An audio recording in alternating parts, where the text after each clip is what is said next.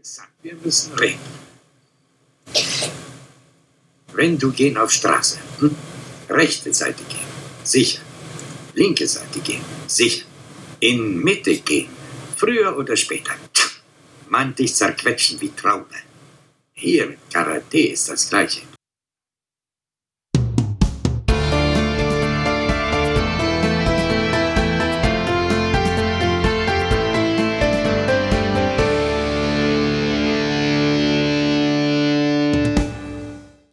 Hallo und herzlich willkommen bei den Bretterwissern. Die Bretterwisser sind Miyagi-san, Äh, Ei? der Matthias, Wie, ich bin nicht Daniel-san? äh, nee, Von, von der Größe bis passend. nee So, Daniel Larusso war mit größer. Na, du bist der Cobra Kai. Gab es eine YouTube-Serie jetzt? Ja. Ja. Und ich bin der René. So, ich weiß zwar nicht, was der Arne uns damit sagen wollte.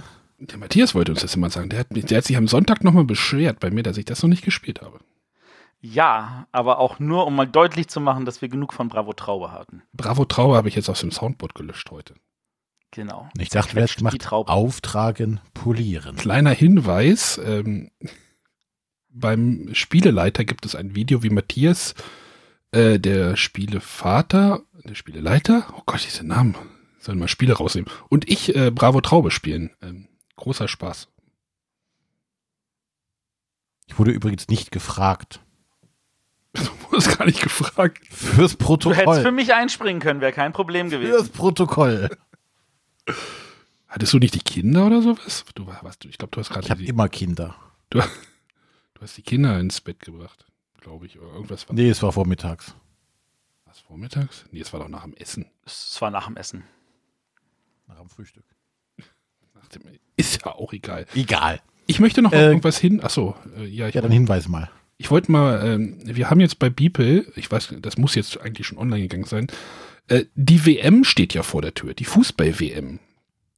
Und wir haben uns jetzt bei Beeple gedacht, hey, wir machen ein Tippspiel. Wer mitmachen möchte, geht mal am besten mal auf die Beeple-Seite. Ich werde das hier mal irgendwie verlinken. Und dann äh, könnt ihr euch, also wir machen das irgendwie über die, über die Plattform Kicktipp. Das hatten wir, glaube ich, ich glaube, ich glaube, wir hatten zur EM, hatten wir Bretterwisser auch ein Kick-Tippspiel. Ja, hatten wir. Und das haben wir jetzt halt bibelweit aus, bibelmäßig ausgeweitet. Weil wir dachten, naja, wenn denn alle, und dann könnt ihr alle gegen uns tippen und äh, gucken, ob ihr Matthias schlagen könnt, den Tippweltmeister vorm Herrn. Was? War ich so gut damals? Nee, keine Ahnung, müsste ich nochmal nachgucken. Also ich, ich habe, äh, ich bin ja auch bei einem anderen Tippspiel dabei, wo ich vor vier Jahren mitgemacht habe. Da war ich siebter von 19 oder so. Also von da aus gesehen ungefähr, damit ihr ein Gefühl dafür habt, wie schlecht ich tippe. Ich musste erst mal überlegen, wo die gewisse, ein paar von diesen Ländern überhaupt liegen, die da dieses Jahr mitmachen. Ja, es sind ein paar mehr geworden dieses Jahr. Echt, sind es? Ja, Sind immer noch 32, oder? nee, sind sie 36? Ich glaube 36. Haben sie die? Nee, nee, 36 macht keinen Sinn. Mit neun Gruppen kannst du nicht arbeiten. Das sind 32. Ah nee, die EM hatten sie aufgestockt, das war Die das. EM hatten sie von 16 auf 24. Aber wird die nicht für nächstes Mal aufgestockt, die WM? Ach, hier, wir, Falscher. Möglich. willkommen Die beim, elf Rasen, Freunde willkommen beim Rasenfunk. oder bei elf Freunde oder wie auch immer die ganzen Fußball-Podcasts heißen. Hier sind wir bei den Bretterwissen und wir reden über Spiele. Nein, ich, ich finde immer so ein Tippspiel irgendwie ganz witzig. Ich habe die Regeln da nochmal ein bisschen angepasst. Also ich habe mich da von dem Standard-Set entfernt. Da gibt es halt auch so Bonusfragen, die habe ich ein bisschen wertvoller gemacht. Und ich habe auch einen richtigen Tipp wertvoller gemacht als die Tendenz. Naja, das könnt ihr dann in den Spielregeln gucken. Ähm, Wir würden uns freuen, wenn ihr mitmacht. Ich, also ich mache mit. Matthias ist, glaube ich, auch schon angemeldet. Ich weiß nicht, ob René sich die Blöße gibt. Ich hoffe mal. Ja, immer. Noch stehst du ja nicht, aber es gibt dann auch eine App, App für eure mobilen Endgeräte. Dann könnt ihr das irgendwie direkt die Tippabgabe auch irgendwie am Handy machen. Das mache ich meistens und dann geht das ganz, ganz fein. Ist zwar ein bisschen Werbung auf der Seite, aber naja, kann ja nicht alles haben. Nix ist umsonst. Wie das jetzt mit der DSGVO ist, weiß ich nicht. Können wir gleich nochmal vielleicht auf unseren Chat hinweisen, oder? Oder wollen wir da Mhm. noch nichts bekannt geben oder weil wir noch nichts genau wissen?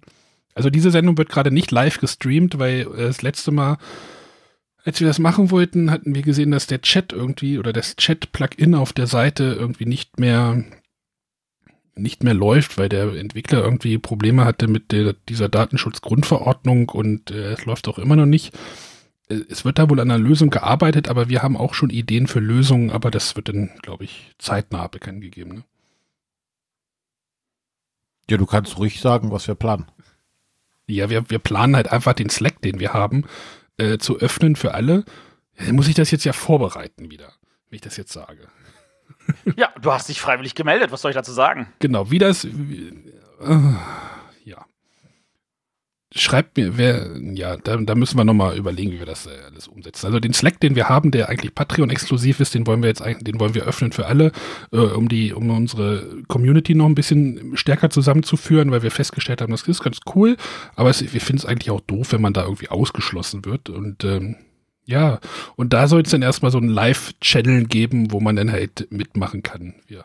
Also ich orientiere mich da an einem anderen Podcast, den ich selber höre. Die haben auch so einen Slack und da haben die auch einen Live-Channel und äh, das funktioniert da ganz gut und ja, das ist jetzt so die Idee. Genau, zum Mitmachen, zum doofe Sprüche reißen. Genau, also das, was ein Slack ist und sowas, da gibt's dann, machen wir, bereiten wir nochmal eine Seite vor und dann könnt ihr euch dann nochmal informieren. Genau. Gut, aber dann kommen wir mal zum eigentlichen Thema heute. Oder wir kündigen es mal an.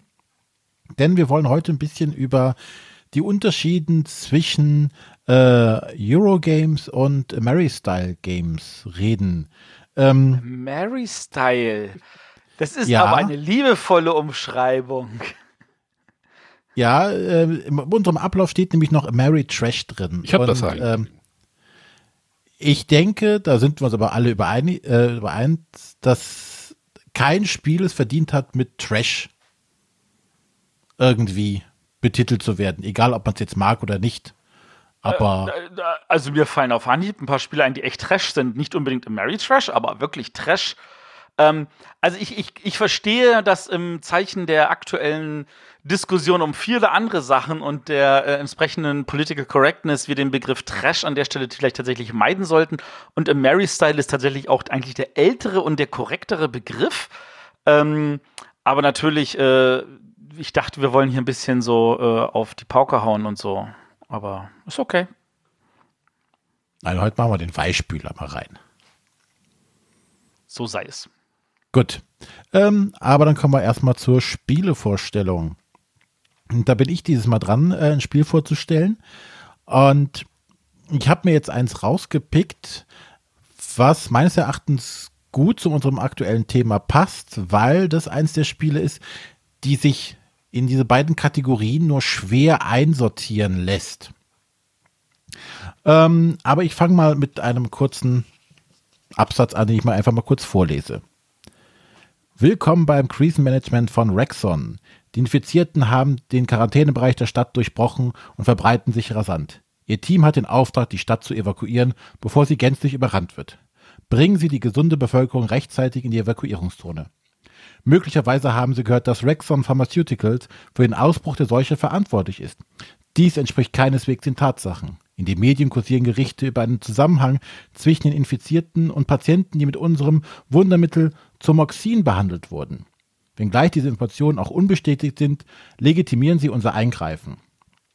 Rexon Pharmaceuticals besitzt das fundamentierte, fundamentierte Fachwissen über das Produkt, das als mutmaßlicher Auslöser der Tragödie angesehen wird. Versammeln Sie Ihr Team, nutzen die Ressourcen von Rexon und helfen Sie uns, diese Imagekrise zu überwinden. Arne, was für ein Spiel erwartest du? Was für ein Spiel erwarte ich? Ja, ich musste gerade die ganze Zeit an äh, Resident Evil denken. Ähm, so von dieser Einleitung, was, wie würdest du dir vorstellen, was das für ein Spiel ist? Ja, halt so das, was du spielst, ne? also das würde mich jetzt zum Beispiel, das würde ich hier nicht auf den Tisch kriegen, wahrscheinlich. So. Ja. Ich spicke gerade auch schon so ein bisschen, deswegen wird es jetzt gerade ein bisschen. Ähm, ja, das, das ist halt so eins dieser. Ja, also das würde jetzt so in dein Beuteschema passen. Das ist jetzt. Genau. Es klingt erstmal so, also vorweg, es ist ein Spiel, das in der äh, Welt von Winter der Toten spielt. Ja, das erklärt jetzt vieles auf den Bildern oder einiges.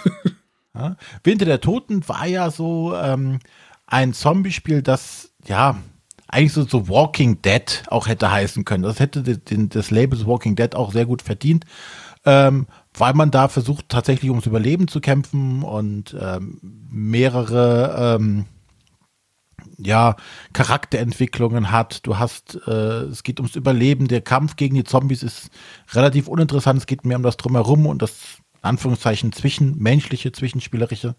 Und wie gesagt, Rexon ist jetzt ein Spin-off davon.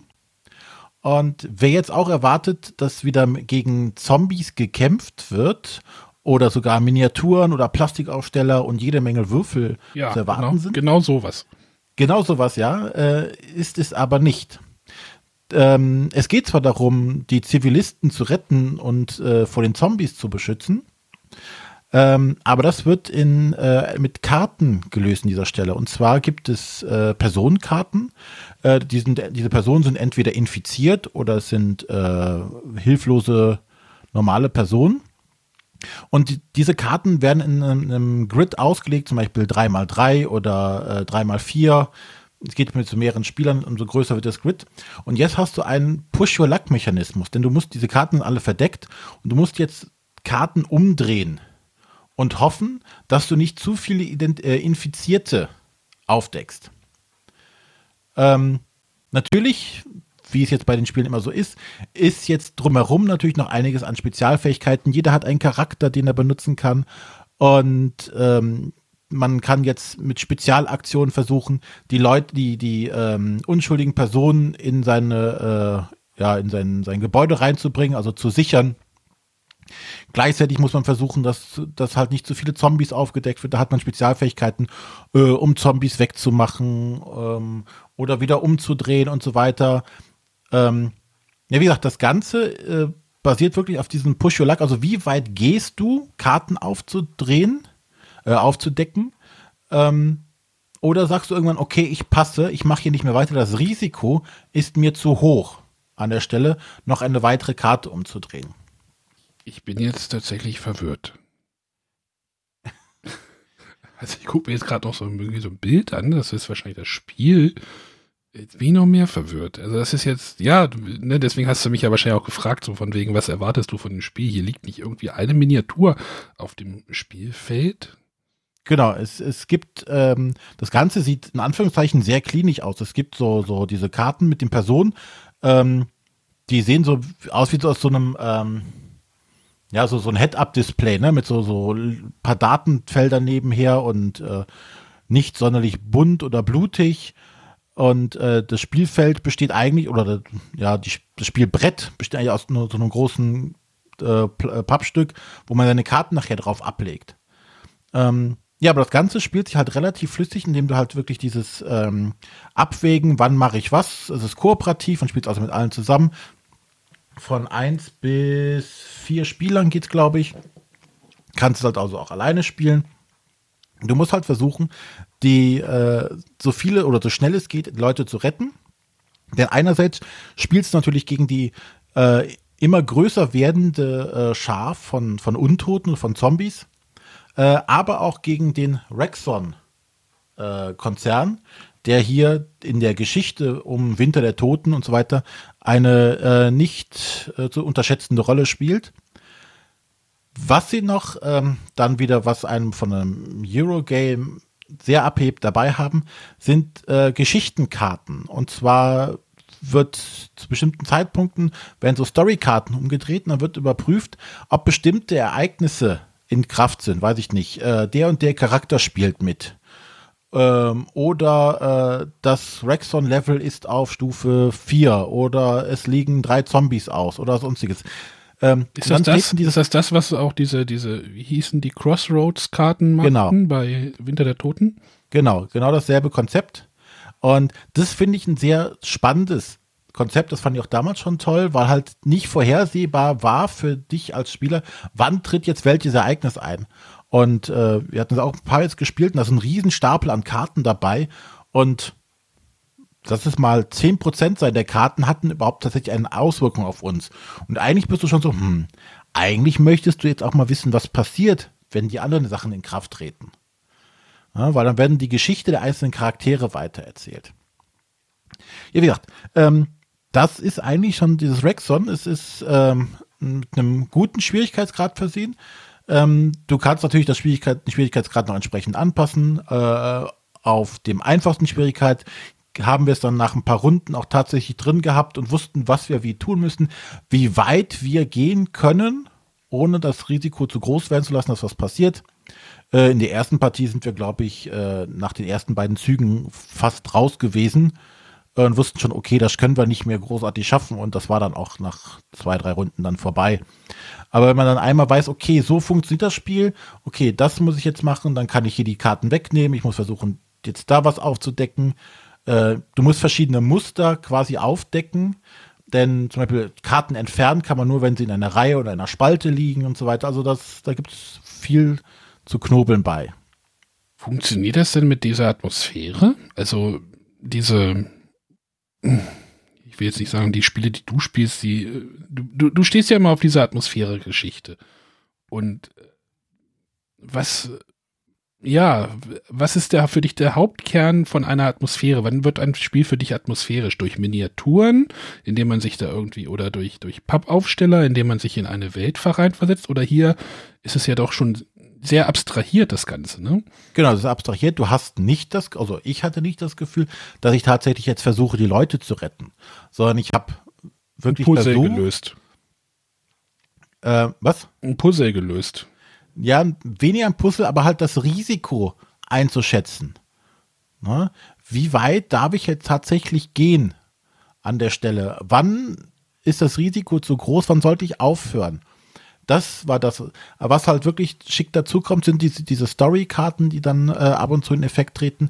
Es ist nicht das ähm, Thema triefende Spiel, wo jede Regel oder jeder äh, Effekt irgendwas Besonderes hat, sondern es bleibt da schon sehr sanft an der Oberfläche, aber halt mit diesem Push-Your-Luck-Mechanismus macht das doch eine, eine Menge Spaß. Aber hat das Spiel denn nicht ein Identitätsproblem? Also es versucht ja denn die, ne, du, das Spiel, ich weiß nicht, steht glaube ich auch vorne drauf, dass es irgendwie ein Winter der Toten-Spiel ist. Ähm, ja. ja. steht vorne drauf, Set in the World of äh, Dead of Winter. Ähm, dass da die Erwartungshaltung in eine falsche Richtung gelenkt werden. Da sind wir jetzt schon wieder in so einer Diskussion über Erwartungshaltung ja, und ich glaube, es geht ja, ähm, das werden wir in unserer Hauptdiskussion nachher nochmal hinkommen es geht ja so in die, die Richtung, dass sich das Ganze auch immer mehr vermischt. Ja, das ist diese klare Abgrenzung und das ist hier tatsächlich, hier das, da ist ein Thema drauf gemacht worden. Also hier kann man tatsächlich auch sagen, man könnte das bestimmt mit einem anderen Thema auch machen. Ne, man könnte auch sagen, das ist hier äh, Ornithologen und das andere, das eine sind Vögel, das andere sind Katzen. So, man muss jetzt die Vögel vor den Katzen retten. Funkt, funktioniert genauso. Ne? Äh, dennoch ist so ein bisschen dieses packende Element halt dabei, so dieses Risiko eingehen.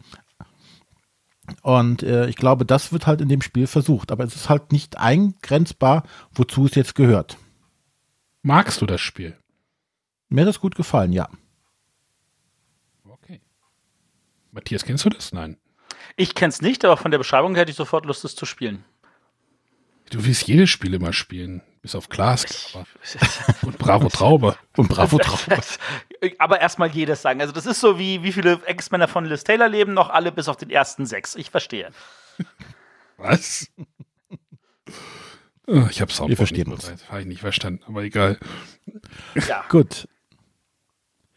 Ja, das war Rexon. Das ist von äh, Plathead Games, äh, im Deutschen bei Asmodee erschienen. Der Autor ist äh, J. Arthur Ellis und der Künstler ist Arthur, äh, nee, Fernanda Suarez. Ach, das gibt's auch schon auf Deutsch. Das gibt's auf Deutsch, das ist äh, rausgekommen jetzt. Das Spannende, jetzt noch so, so, so ein Side-Fact, ähm, das muss wohl in Amerika mit so einer Art viralen Werbekampagne gemacht worden sein, ähm, wo dieses das ist so eine kleine, relativ kleine, ich weiß nicht wie groß, mit welcher Schachtel man das vergleichen kann. Äh, Amigo-Schachtel. Nee, äh, schon größer. Es fällt mir gerade keine Schachtel ein. Na egal, auf jeden Fall. Schachtel.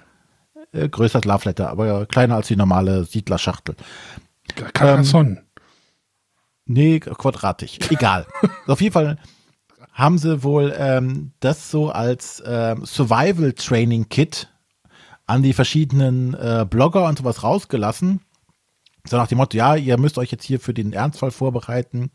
Und ähm, hier von Watch It Played, äh, der YouTube-Kanal, ähm, da haben sie tatsächlich, ich habe ja am Anfang vorgelesen, ja, hier, wir als Rexon sind nicht dafür verantwortlich.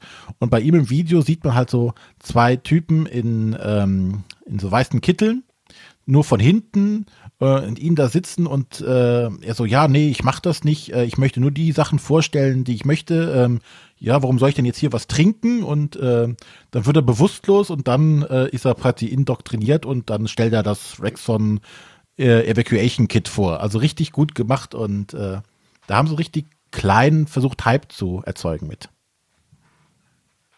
Nice. Rexon nie gehört. Naja.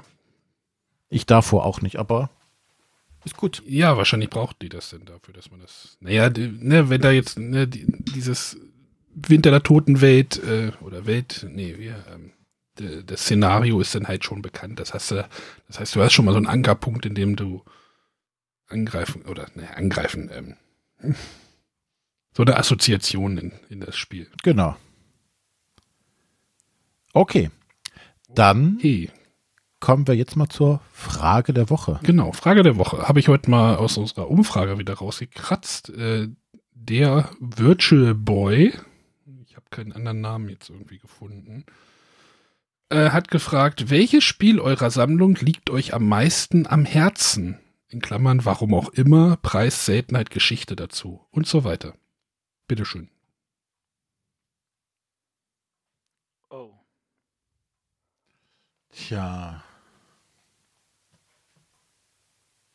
Oh.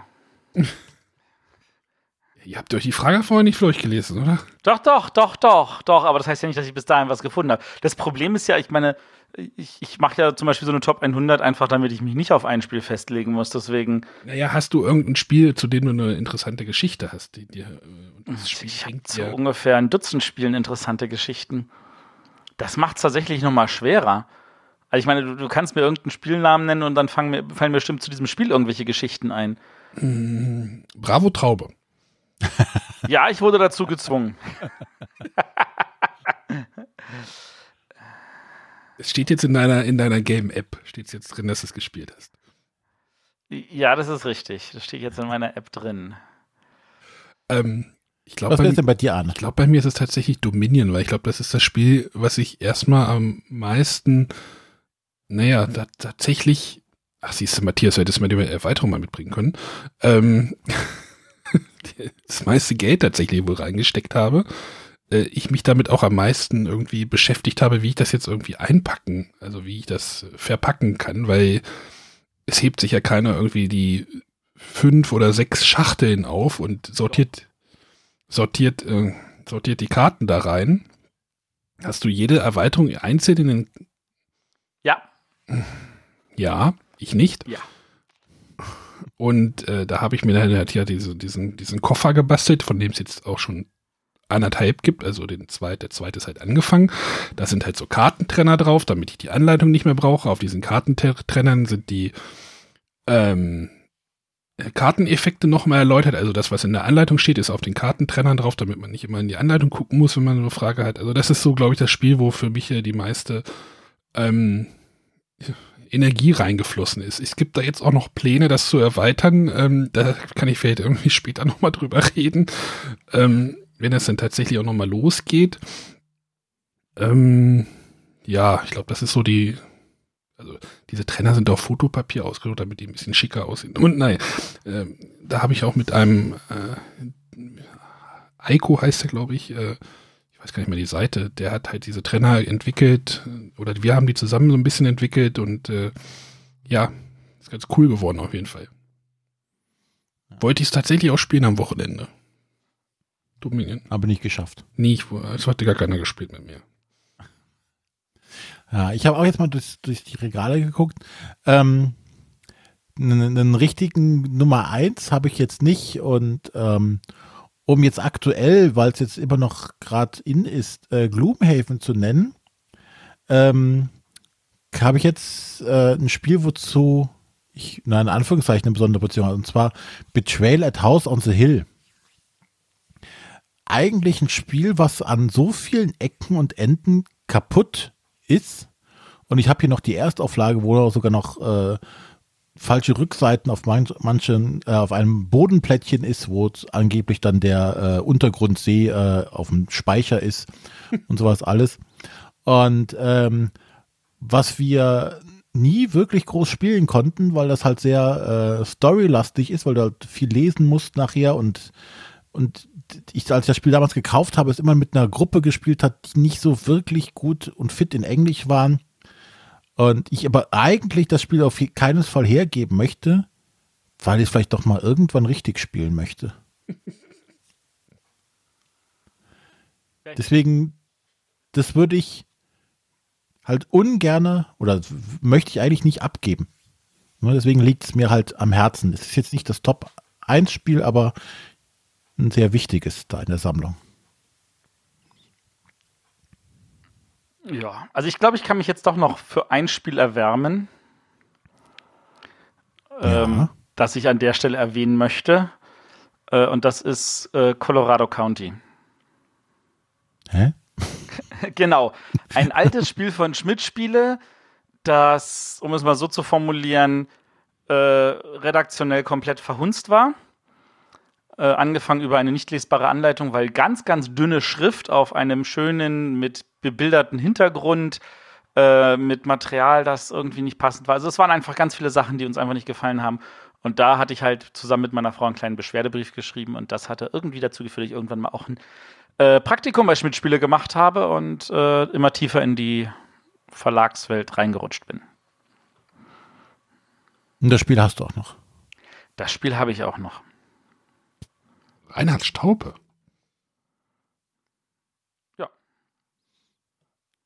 Siehst du, jetzt hast du tatsächlich noch ein Spiel gefunden. Ja. Ja, man muss, manchmal muss man nur eine Sekunde länger nachdenken. Und das war doch jetzt auch eine schöne Geschichte. Genau. Gut. So, ich klinge mich dann jetzt aus und äh, lass euch mal machen. Ach Quatsch.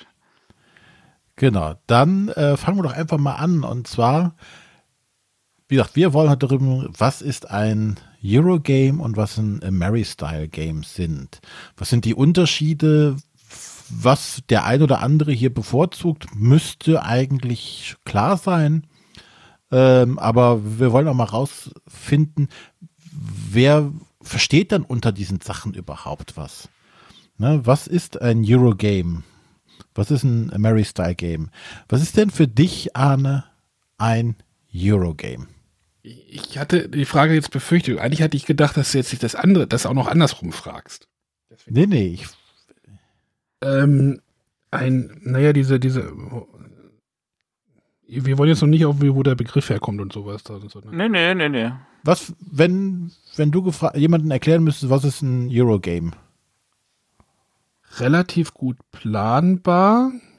Also ein Spiel, was relativ gut planbar ist.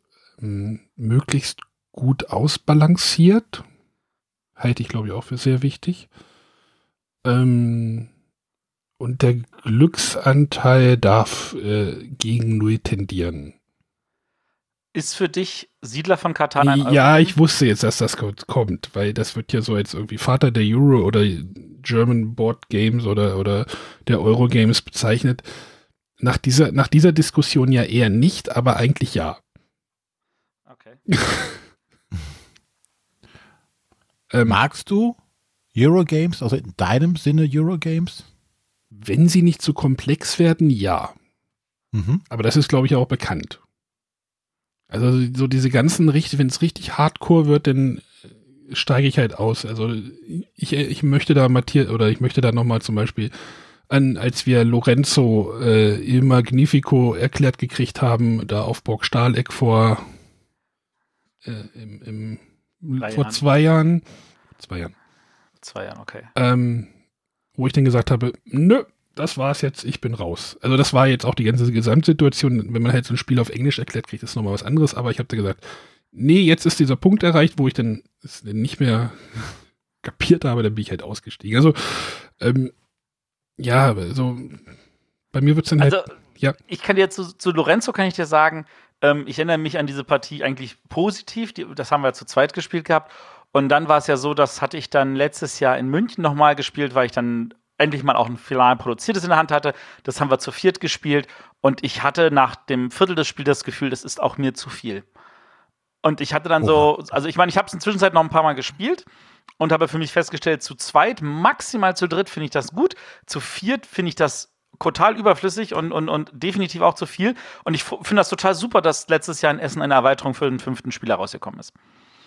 Ich habe ja noch so einen Kandidaten hier liegen, dieses Great Western Trail, was ich ja auch noch nicht angefasst habe. Ich aber unbedingt mal kennenlernen. Also bei mir, ich muss halt immer aufpassen, dass es bei mir dann nicht. Ja. ja, wobei ich nicht glaube, dass Great Western Trail dir zu viel ist, weil ich meine, zum Beispiel ein Marco Polo ist der ja auch nicht zu viel. Nö, da brauche ich aber erstmal wieder eine Partie, um da einzusteigen. Wobei ich jetzt natürlich äh, die Diskussion an der Stelle noch vertiefen möchte. Ist Great Western Trail, ist Marco Polo jeweils ein Eurospiel? Naja, wie sieht, wie sieht denn eure Diskussion für Eurospiel aus? Macht das so nicht immer an mir fest. Ja, also, dann also. René, du oder ich? Ja, dann fange ich mal an. Ähm, also ich habe mir ein paar Punkte notiert und was bei mir bei den Eurogames immer so mit einer der wichtigsten Sachen, glaube ich, ist, sind das Ganze wird zum einen über Siegpunkte entschieden. Zum Beispiel wie bei Funkenschlag.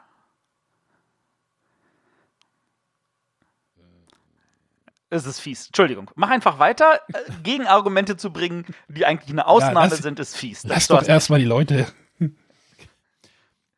Ja, wie gesagt, äh, meistens wird über Siegpunkte. Es ist selten, dass äh, gegen Ende äh, nur noch einer da ist oder sonstiges, sondern es ist meistens äh, gewinnt der am Ende, der die meisten Siegpunkte eingesammelt hat. Ähm, es ist meistens, nicht immer, es gibt da immer auch Ausnahmen, weniger Interaktion zwischen den Spielern. Wobei nicht gemeint ist, dass die nicht miteinander sprechen, dass sie nicht mit da ähm, interagieren grundsätzlich, sondern mehr so die Interaktion auf dem Spielfeld. Auf dem Spielfeld die Interaktion besteht meistens darin, dass man Felder blockiert oder jemanden gegebenenfalls von einem Platz wegschiebt oder sonstiges, aber sowas wie eliminieren oder wegnehmen ist, ist eher ein, selten der Fall. Ist ein No-Go, ein No-No. Ja. Ja, dementsprechend sind auch wenig Konflikte und schon gar keine Kämpfe eigentlich damit dabei. Mhm. Ähm, ich, ich möchte dann nochmal, vielleicht können wir gleich nochmal die nächste Anekdote reinschmeißen. Ähm, wollen wir nochmal kurz über Ethnos reden und wie wir das gespielt haben auf Tannen? ja. Ähm, wir hatten das ja gespielt und deine Frau wollte mit, oder wir hatten halt unsere Frauen halt akquiriert und deine Frau meinte, ich will aber was mit Kämpfen haben. ja. Und ich weiß, dass meine da irgendwie so kämpfen, nee, nee, nee, nee, nee, nee. Und wir haben trotzdem beide an den Tisch gekriegt. Ne? Ja, weil du gesagt hast, bei, für meine Frau, genau. da wird gekämpft. Genau, ich habe ihr das Cover, ich da wird das, besiedelt. Ich habe ihr das Cover gezeigt. Ich habe ihr das Cover gezeigt. Ich habe deiner Frau das Cover gezeigt. Ich guck mal hier, hier geht's voll ab hier. Ne? Da fliegen die, da fliegen die Fetzen. Und ich habe zu, ich hab zu Kerstin gesagt, ich sag, guck dir das Cover nicht an. Ich erzähle dir, worum es geht. halt guck, aufs, guck auf den Spielplan, da bauen wir jetzt unsere Siedlung. Genau, da bauen wir jetzt unsere Siedlung hin. Aber es waren doch auch beide glücklich am Ende. Ja, es waren beide glücklich. Ja, aber. Also, um es mal so zu. Kämpfen um ist relativ. Kurz, Genau, ich wollte gerade sagen, weil ähm, das ist natürlich das, was du zuerst meintest, René. Das ist weniger direkte, sondern mehr indirekte Interaktion, wie zum Beispiel, ich nehme dir Karten weg oder ich äh, lege, ich, ich versuche da irgendwo mehr drin zu haben als der andere. Aber das ist ja trotzdem ein Konflikt, wenn auch kein kämpferischer, den, der, den wir bei Ethos genau. haben. Ja, aber es ist halt wirklich nicht so die hier, äh, ich hau dir eins aufs Maul. Konflikt. ähm, ja, und dann ähm, meistens ist bei Eurogames das Thema austauschbar, austauschbar. Mit Abstrichen, aber ja. Ja, in den meisten Fällen hat das Thema, ob es jetzt Marco Polo ist oder äh, Karl Franz, der irgendwo lang reist. Ja, hast ja, hab, funktioniert ja mit dem Beispiel, was wir gerade hatten, ja auch. Thema ist. Genau. Ja. Und, ähm, und was den meisten Spielern oder den, die auch diese Eurogames bevorzugen, sind halt die Mechanismen sehr, sehr wichtig. Äh, und dann da ins Extrem zu gehen. Ich weiß, ich habe jetzt da äh, Lorenzo nicht gespielt, aber es gibt ja halt auch die Leute, die dann wirklich diese Hirnverzwirbler brauchen, die, wo, die über sich überlegen, welches Zahnrad greift jetzt am besten mit welchem zusammen, um dann das möglichst Optimale rauszuholen. Glaube, die Kolonisten ist so ein Fall, oder, Matthias? Nee, Kolonisten ist da, glaube ich, nicht der richtige. Also ich hätte jetzt eher Terra Mystica so als Beispiel genannt. Weil da ist es ja wirklich so, wann mache ich welche Aktionen, wann kann ich welchen Bonus am besten nutzen und wie kann ich auch da, und da kommen wir jetzt, sind wir wieder eigentlich beim Konflikt und der Interaktion, die Aktion zum richtigen Zeitpunkt nutzen, bevor sie ein anderer Spieler sie mir wegnimmt oder nachdem ein anderer Spieler das und das gemacht hat, damit ich davon partizipieren kann. Aber ja, natürlich, also Mechanismen sind einem Eurospieler, selbst wenn es ihm nicht bewusst ist, definitiv wichtig. Ja. Und ähm, was ich meistens finde, ist, dass es äh, zumeist um das Management von Ressourcen geht. Seien es jetzt äh, Ressourcen in Form von Waren, die ich irgendwo hin, aber auch manchmal nur von, von Karten, die ich auf der Hand habe, aber auch manchmal nur von, von Aktionspunkten, die ich habe. Also ich muss meistens irgendwie mit meinen Ressourcen, meine Ressourcen gut managen, um das Maximum herauszuholen. Mhm. Das wären so ja. die, die, die Eingrenzungspunkte, äh, die ich jetzt für wichtig empfinde dabei. Also ich glaube, das Einzige, womit ich, womit ich ein Problem hätte, wäre halt die Beziehung auf den Siegpunkte, weil äh, es gibt natürlich wirklich viele Eurospiele, die einfach den Begriff Siegpunkte oder einen ähnlichen Begriff verwenden, damit sie irgendeinen Vergleich haben. Ähm, aber da, da gibt es halt genug, die andere Lösungen finden. Äh, und worauf es da, finde ich, um jetzt mal kurz meine Begründung noch mit reinzustreichen, worauf er ankommt, ist nämlich, dass es keine Player Elimination gibt. Und das mhm. ist am einfachsten, indem man dann sagt, okay, alle spielen bis zum Ende mit und dann guckt ihr einfach mal, wie gut ihr wart. Also, weil ansonsten würde man ja sagen, du hast jetzt so wenig Punkte, du kannst, brauchst eh nicht mehr mitmachen. Wir, wir, in, einem Mary-Style-Game würde man den einfach rauskicken und sagen, hier, du bist raus, kannst ohne uns weiterspielen, hast eh keine Chance mehr zu gewinnen. Und in einem Euro-Spiel sagt man eher, ja, du hast zwar keine Chance mehr, aber du kannst weitermachen und im Notfall auch noch irgendwie Kingmaker-mäßig die anderen vielleicht nerven. Oder, und das ist auch, finde ich, ein typisches Euro-Game-Art, äh, es gibt Catch-up-Mechaniken. Es gibt Methoden, wie man den, der vorne liegt, noch zusätzliche Handicaps auferlegt, damit auch der Spieler, der hinten liegt, nochmal eine Chance hat. Mhm. Und das ist ja dann, also die meisten Mary-Style-Spieler, also ohne das jetzt irgendwie zu sehr in die Schublade packen zu wollen, ähm, sagen dann ja immer, da, da, dann kann ich ja spielen, wie ich will. Ich will ja, dass jede Entscheidung wichtig ist und wenn ich einen Fehler mache, dann habe ich halt verloren und auch verdient verloren. Und ich glaube, das kann aber auch in einem Eurospiel sehr, sehr wohl passieren, wenn man die Catch-up-Mechanik nicht nutzen kann. Dass man wirklich sagt, ich glaub, okay, ich habe verloren. Und äh, ja, ansonsten. Gerade bei diesen Hirnverzwirbeln hast du das doch. Wenn du da ähm, sind die meisten Spiele ja sehr brutal und bestrafen dich für Fehler, die du am Anfang gemacht hast weiß ich nicht, wo andere, andere ihre, ihre Engines äh, früh als Laufen gekriegt haben und du bis zur dritten Runde immer noch keine Siegpunkte generiert hast, dann weißt du, okay, da kommst du nicht mehr dran. Da kommst du nicht mehr dran. Du darfst aber noch mitspielen und Punktelieferant für die anderen sein. Und das ist natürlich etwas, ähm, äh, wo wir jetzt aber schon von der, von der Hardcore-Eurogamer reden. Also eigentlich ist das mhm. ja nicht mehr wirklich Eurogame, sondern schon Strategy-Game oder so. Ähm, für mich sind tatsächlich so die Standard-Eurogames eher die mit einer kurzen Spieldauer und da deswegen hatte ich äh, Katan vorhin noch eingeworfen oder auch ein Zug um Zug ist für mich ein, ein Euro oder auch Carcassonne. Und auch da kann es natürlich irgendwie weit hinten sein, wenn du schlecht ziehst zum Beispiel. Also, oh, der hat jetzt schon das fünfte Kloster gezogen, deswegen wird er wahrscheinlich am Ende auch gewinnen, wenn er das richtig einsetzt. Ähm, aber das sind, diese, diese Spiele haben eine besondere äh, Sache, nämlich sind alles Einstiegskategoriespiele. Also gerade Spiele, die, die einen schnell ranführen und eigentlich einen auch süchtig machen können dafür, zu sagen, ja komm, lass uns das gleich nochmal spielen, das ist für mich auch ein Element von einem Eurospiel. Stimmt, Spielzeit ist auch so, ein, ja, so eine Sache. Ne? Ja. Und deswegen könnte man natürlich, also wirklich, ich würde schon fast darüber streiten, zu sagen, dass eigentlich Marco Polo fast schon kein Eurospiel mehr alleine auch Grund der Spielzeit ist. Aber ja, die, diese Linie ist natürlich schwammig. Und für mich ist ein Marco Polo gefühlt noch ähm, ein schnelles Spiel. Also ein Mombasa ist da schon etwas lang, langwidriger. Mhm. Übrigens, wo wir von Mechaniken reden, das ist, ähm, das ist jetzt vielleicht etwas gefühlt außer der Reihe. Und zwar, wir haben, es, wir haben, es gibt ja noch andere Kategorien, das haben wir unten noch mal kurz so erwähnt. Ähm, und im Bereich Wargames, mit denen ich mich ja auch beschäftige, da gibt es eine, äh, eine Serie, das ist die Coin-Serie von GMT. Die zeichnet sich dadurch aus, dass es sehr, sehr asymmetrisch ist und dass die meist vier Spieler ähm, tatsächlich zum Teil unterschiedliche Regeln am Tisch haben und andere Bedingungen, mit denen sie gewinnen. Und da gibt es viele Wargamer, die diese Spiele tatsächlich nicht mögen, weil sie ihnen zu mechanisch sind. Was ich, äh, äh also da, selbst in der Kategorie der Wargamer gibt es Leute, die sagen, das ist mir zu Eurospiellastig. Und ich denke, da kommen wir so in so, so einen Randbereich, wo wir jetzt, also wir wollten ja nachher noch über Crossovers dann reden, ähm, wo dann tatsächlich also aber so ein Übersprung möglich ist, wo da sagt der eine, ich möchte tatsächlich auch das andere spielen. Ähm, und, und dann dadurch vielleicht tatsächlich seinen Horizont erweitern kann.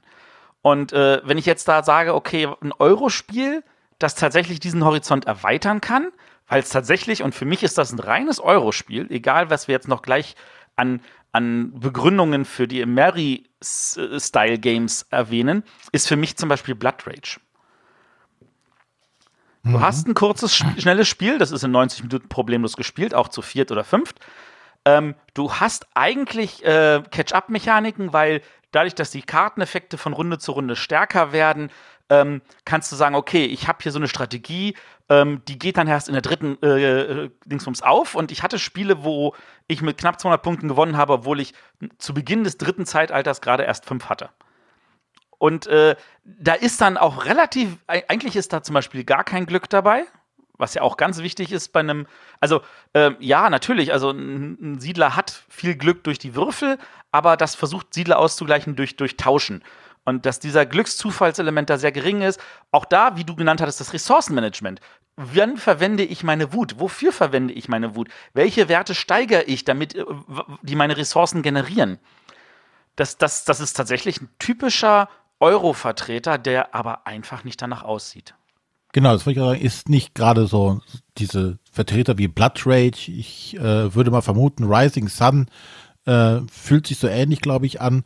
Eigentlich tatsächlich Eurogames in Verkleidung eines Mary-Style-Games aufgrund einfach nur der Aufmachung mit genialen Miniaturen, krasser Grafik. Es wird dargestellt, als würden sie sich die Köpfe einschlagen. Genau wie Ethnos. Ja. Ne?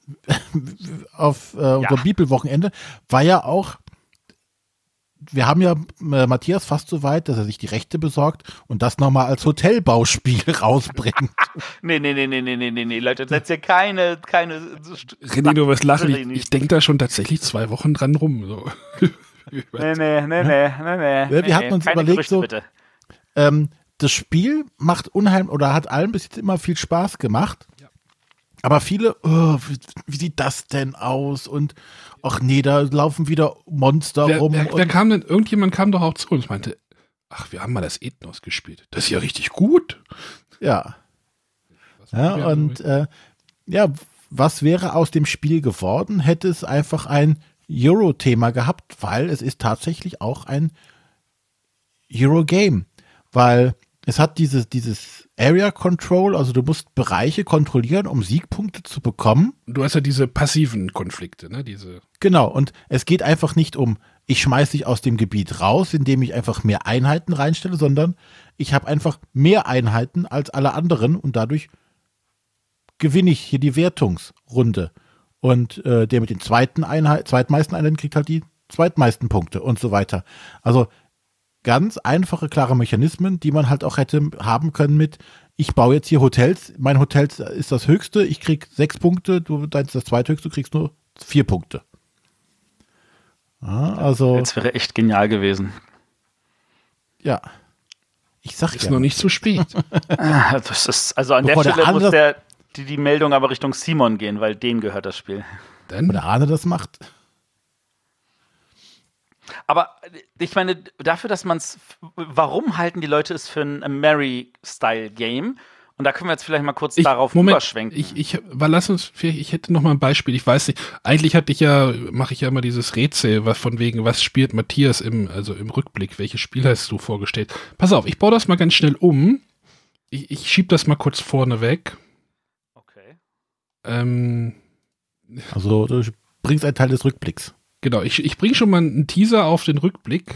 Ähm, dann, dann können wir nämlich gleich noch über ein Spiel reden, was nämlich auch so in diese ähm, Kerbe schlägt. Von wegen von dem Beispiel. Jetzt, Moment, jetzt habe ich's. Und äh, wir haben geheime Pläne und zu diesen geheimen Plänen gehört es zum Beispiel irgendwelche bestimmten Questen zu erfüllen oder bestimmte Gebäude zu bauen und solche Sachen. Und äh, wir versuchen die durchzu äh, exerzieren, indem wir Agenten haben, die wir in der Stadt aussenden zu verschiedenen Orten, wo die dann Sachen für uns erledigen sollen. Matthias, über welche, Sch- also das war jetzt für, für die Hörer, die vielleicht die Rückblick noch nicht kennen, äh, wir machen immer nach der Sendung einen Rückblick auf die Folge von vor 100 Jahren. Ähm, das war jetzt, das hat jetzt gerade gepasst. Matthias, welches Spiel war das? Äh, Du hast jetzt natürlich schon mal einen Tipp, dass es thematisch vielleicht, äh, hm, ja. also ein Spiel, was in Disguise quasi funktioniert. Also nicht, Warte mal, wir haben da irgendwelche Leute zu irgendwelchen Gebäuden geschickt. ja, in einer Stadt. In einer Stadt. Es ist also, es spielt in einer Stadt. Ja, Ähm, das ist ein Eurospiel. ja, Und das beinhaltet einen großen Satz Karten und ganz viele Figuren. das weiß ich. Ja, das ist ein Eurospiel, natürlich. Du musst ja sagen. Es spielt in der Stadt, Weißt du so- es spielt in der Stadt Tiefwasser. Ah, Lords of Waterdeep. Ein Eurospiel. Ein Eurospiel, das ein, ein, ein, ein Worker Placement, das in Amerika so Worker Placements äh, als, als hoffähig gemacht hat, weil es tatsächlich auch ein Einstiegsspiel ist. Ist jetzt auch äh, quasi Lords of Waterdeep sowas wie Blood Rage, nur als, äh, ja, als Worker Placement. Genau. Ja.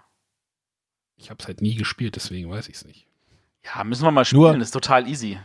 Nur äh, Lords of Waterdeep hat in Anführungszeichen noch den Fehler, den wir bei Blood Red nicht gemacht haben. Sie haben äh, Holzcubes. Ja, das ist natürlich auch schon wieder drei Wenn das Jahre, jetzt- drei Jahre ins Land Nee. gezogen. Ja, nee, alles gut. Das ist, das haben sie alles richtig gemacht. Aber wenn da jetzt noch keine Miniaturen bei gewesen, dann wäre das, wird das niemandem auffallen, dass das eigentlich ein klassischer Euro ist, weil, es sind ja nur Plastikminiaturen dabei. Durch diese Holzwürfel verraten sie sich etwas. Genau, und da kommen wir jetzt nämlich zu dem Teil, den ich jetzt an den Mary-Style. Ich, ich fange einfach mal da an, das machen wir jetzt einfach mal rückwärts rum. Ähm, für mich ist ein Mary-Style hat, hat folgende wichtige Sachen. Erstens, es besticht durch Materialmasse. Also das ist, also äh, das sei auf der einen Seite halt natürlich die Plastikfiguren, auf der anderen Seite, es ist halt nicht nur irgendwie so fünf, sechs Figuren oder äh, 50 Stück Holz oder so, sondern es ist gleich das Gefühl so, es gibt einen Grund, warum FFG mit diesen Kindersärgen angefangen hat, weil die einfach von unten bis oben voll waren mit Material.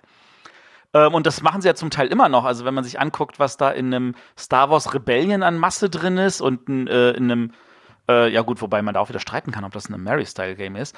Ähm, also, aber das, das ist, also die Materialmasse ist einfach das, was nach außen besticht und was auch bei Blood Rage einem als erstes auffällt. Das andere sind eigentlich die Menge an Regeln. Äh, weil die meisten Mary-Style-Games, die brauchen halt einfach einige Seiten mehr, um das zu erklären. Und sie zeichnen sich für mich auch dadurch aus, dass sie für jeden Sonderfall noch eine Regel haben. Und da kann ja der René gerne nochmal gleich widersprechen, der ja sich noch in dem Gefilden etwas mehr auskennt. Ähm, Ja. das, das ist so, so, so, ein, so ein Ding, so nach dem Motto, es soll halt sich auch wie eine richtige Simulation anfühlen, weil wir wollen ja hier was abbilden. Gerade bei den, bei den Mary-Style-Sportspielen gibt es da ganz, ganz viel in dieser Richtung. Und ähm, dann das letzte ist halt wirklich dieser direkte Spielerkonflikt. Und dann ist es halt einfach so, ich greife dich an und die anderen am Tisch sind egal. Und wir beide agieren und dann kann es halt passieren, du kriegst aufs Gesicht und bist raus aus dem Spiel. Und wenn ich Pech habe, bin ich auch raus, weil der Nächste sich lachend darüber freut. Ja, und äh, ich glaube, bei den Regeln würde ich dir insoweit zustimmen, dass das bis vor ein paar Jahren auf jeden Fall noch so der Fall war. Aber ich glaube, gerade so, wenn man sich jetzt aktuellere Spiele, gerade jetzt hier Fantasy Flight Games, die jetzt dafür nicht bekannt sind, die einfachen äh, Kartenspiele zu designen, ähm, fangen an, Regeln zu streamlinen, runterzubrechen, weniger Details, ähm, sondern wirklich die Regeln mehr zu abstrahieren und äh, dadurch flüssiger zu machen und so, dass du die Regeln tatsächlich auch alle im Kopf behalten kannst und nicht jedes Mal, ähm, jetzt tritt diese Situation ein. Dann müssen wir auf Seite 85 Abschnitt D nachgucken, auf welcher Tabelle ich jetzt würfeln muss, damit ich weiß, treffe ich den linken oder den rechten Fuß. Aber ganz ehrlich, durch diese, durch dieses Streamlinen wird es doch effektiv mehr zu einem Eurospiel. Weil Ja. wenn, ich dies, wenn ich das wei ausreichend weit abstrahiere, ist es ja effektiv schon wieder aus in einem austauschbaren Thema. Und da, da ist für mich so ein, so ein Knickpunkt, weil wenn es wirklich diese Sonderregeln hat, um das Thema wirklich rüberzubringen, dann macht es das doch mehr zum Mary-Style als in einem Eurospiel.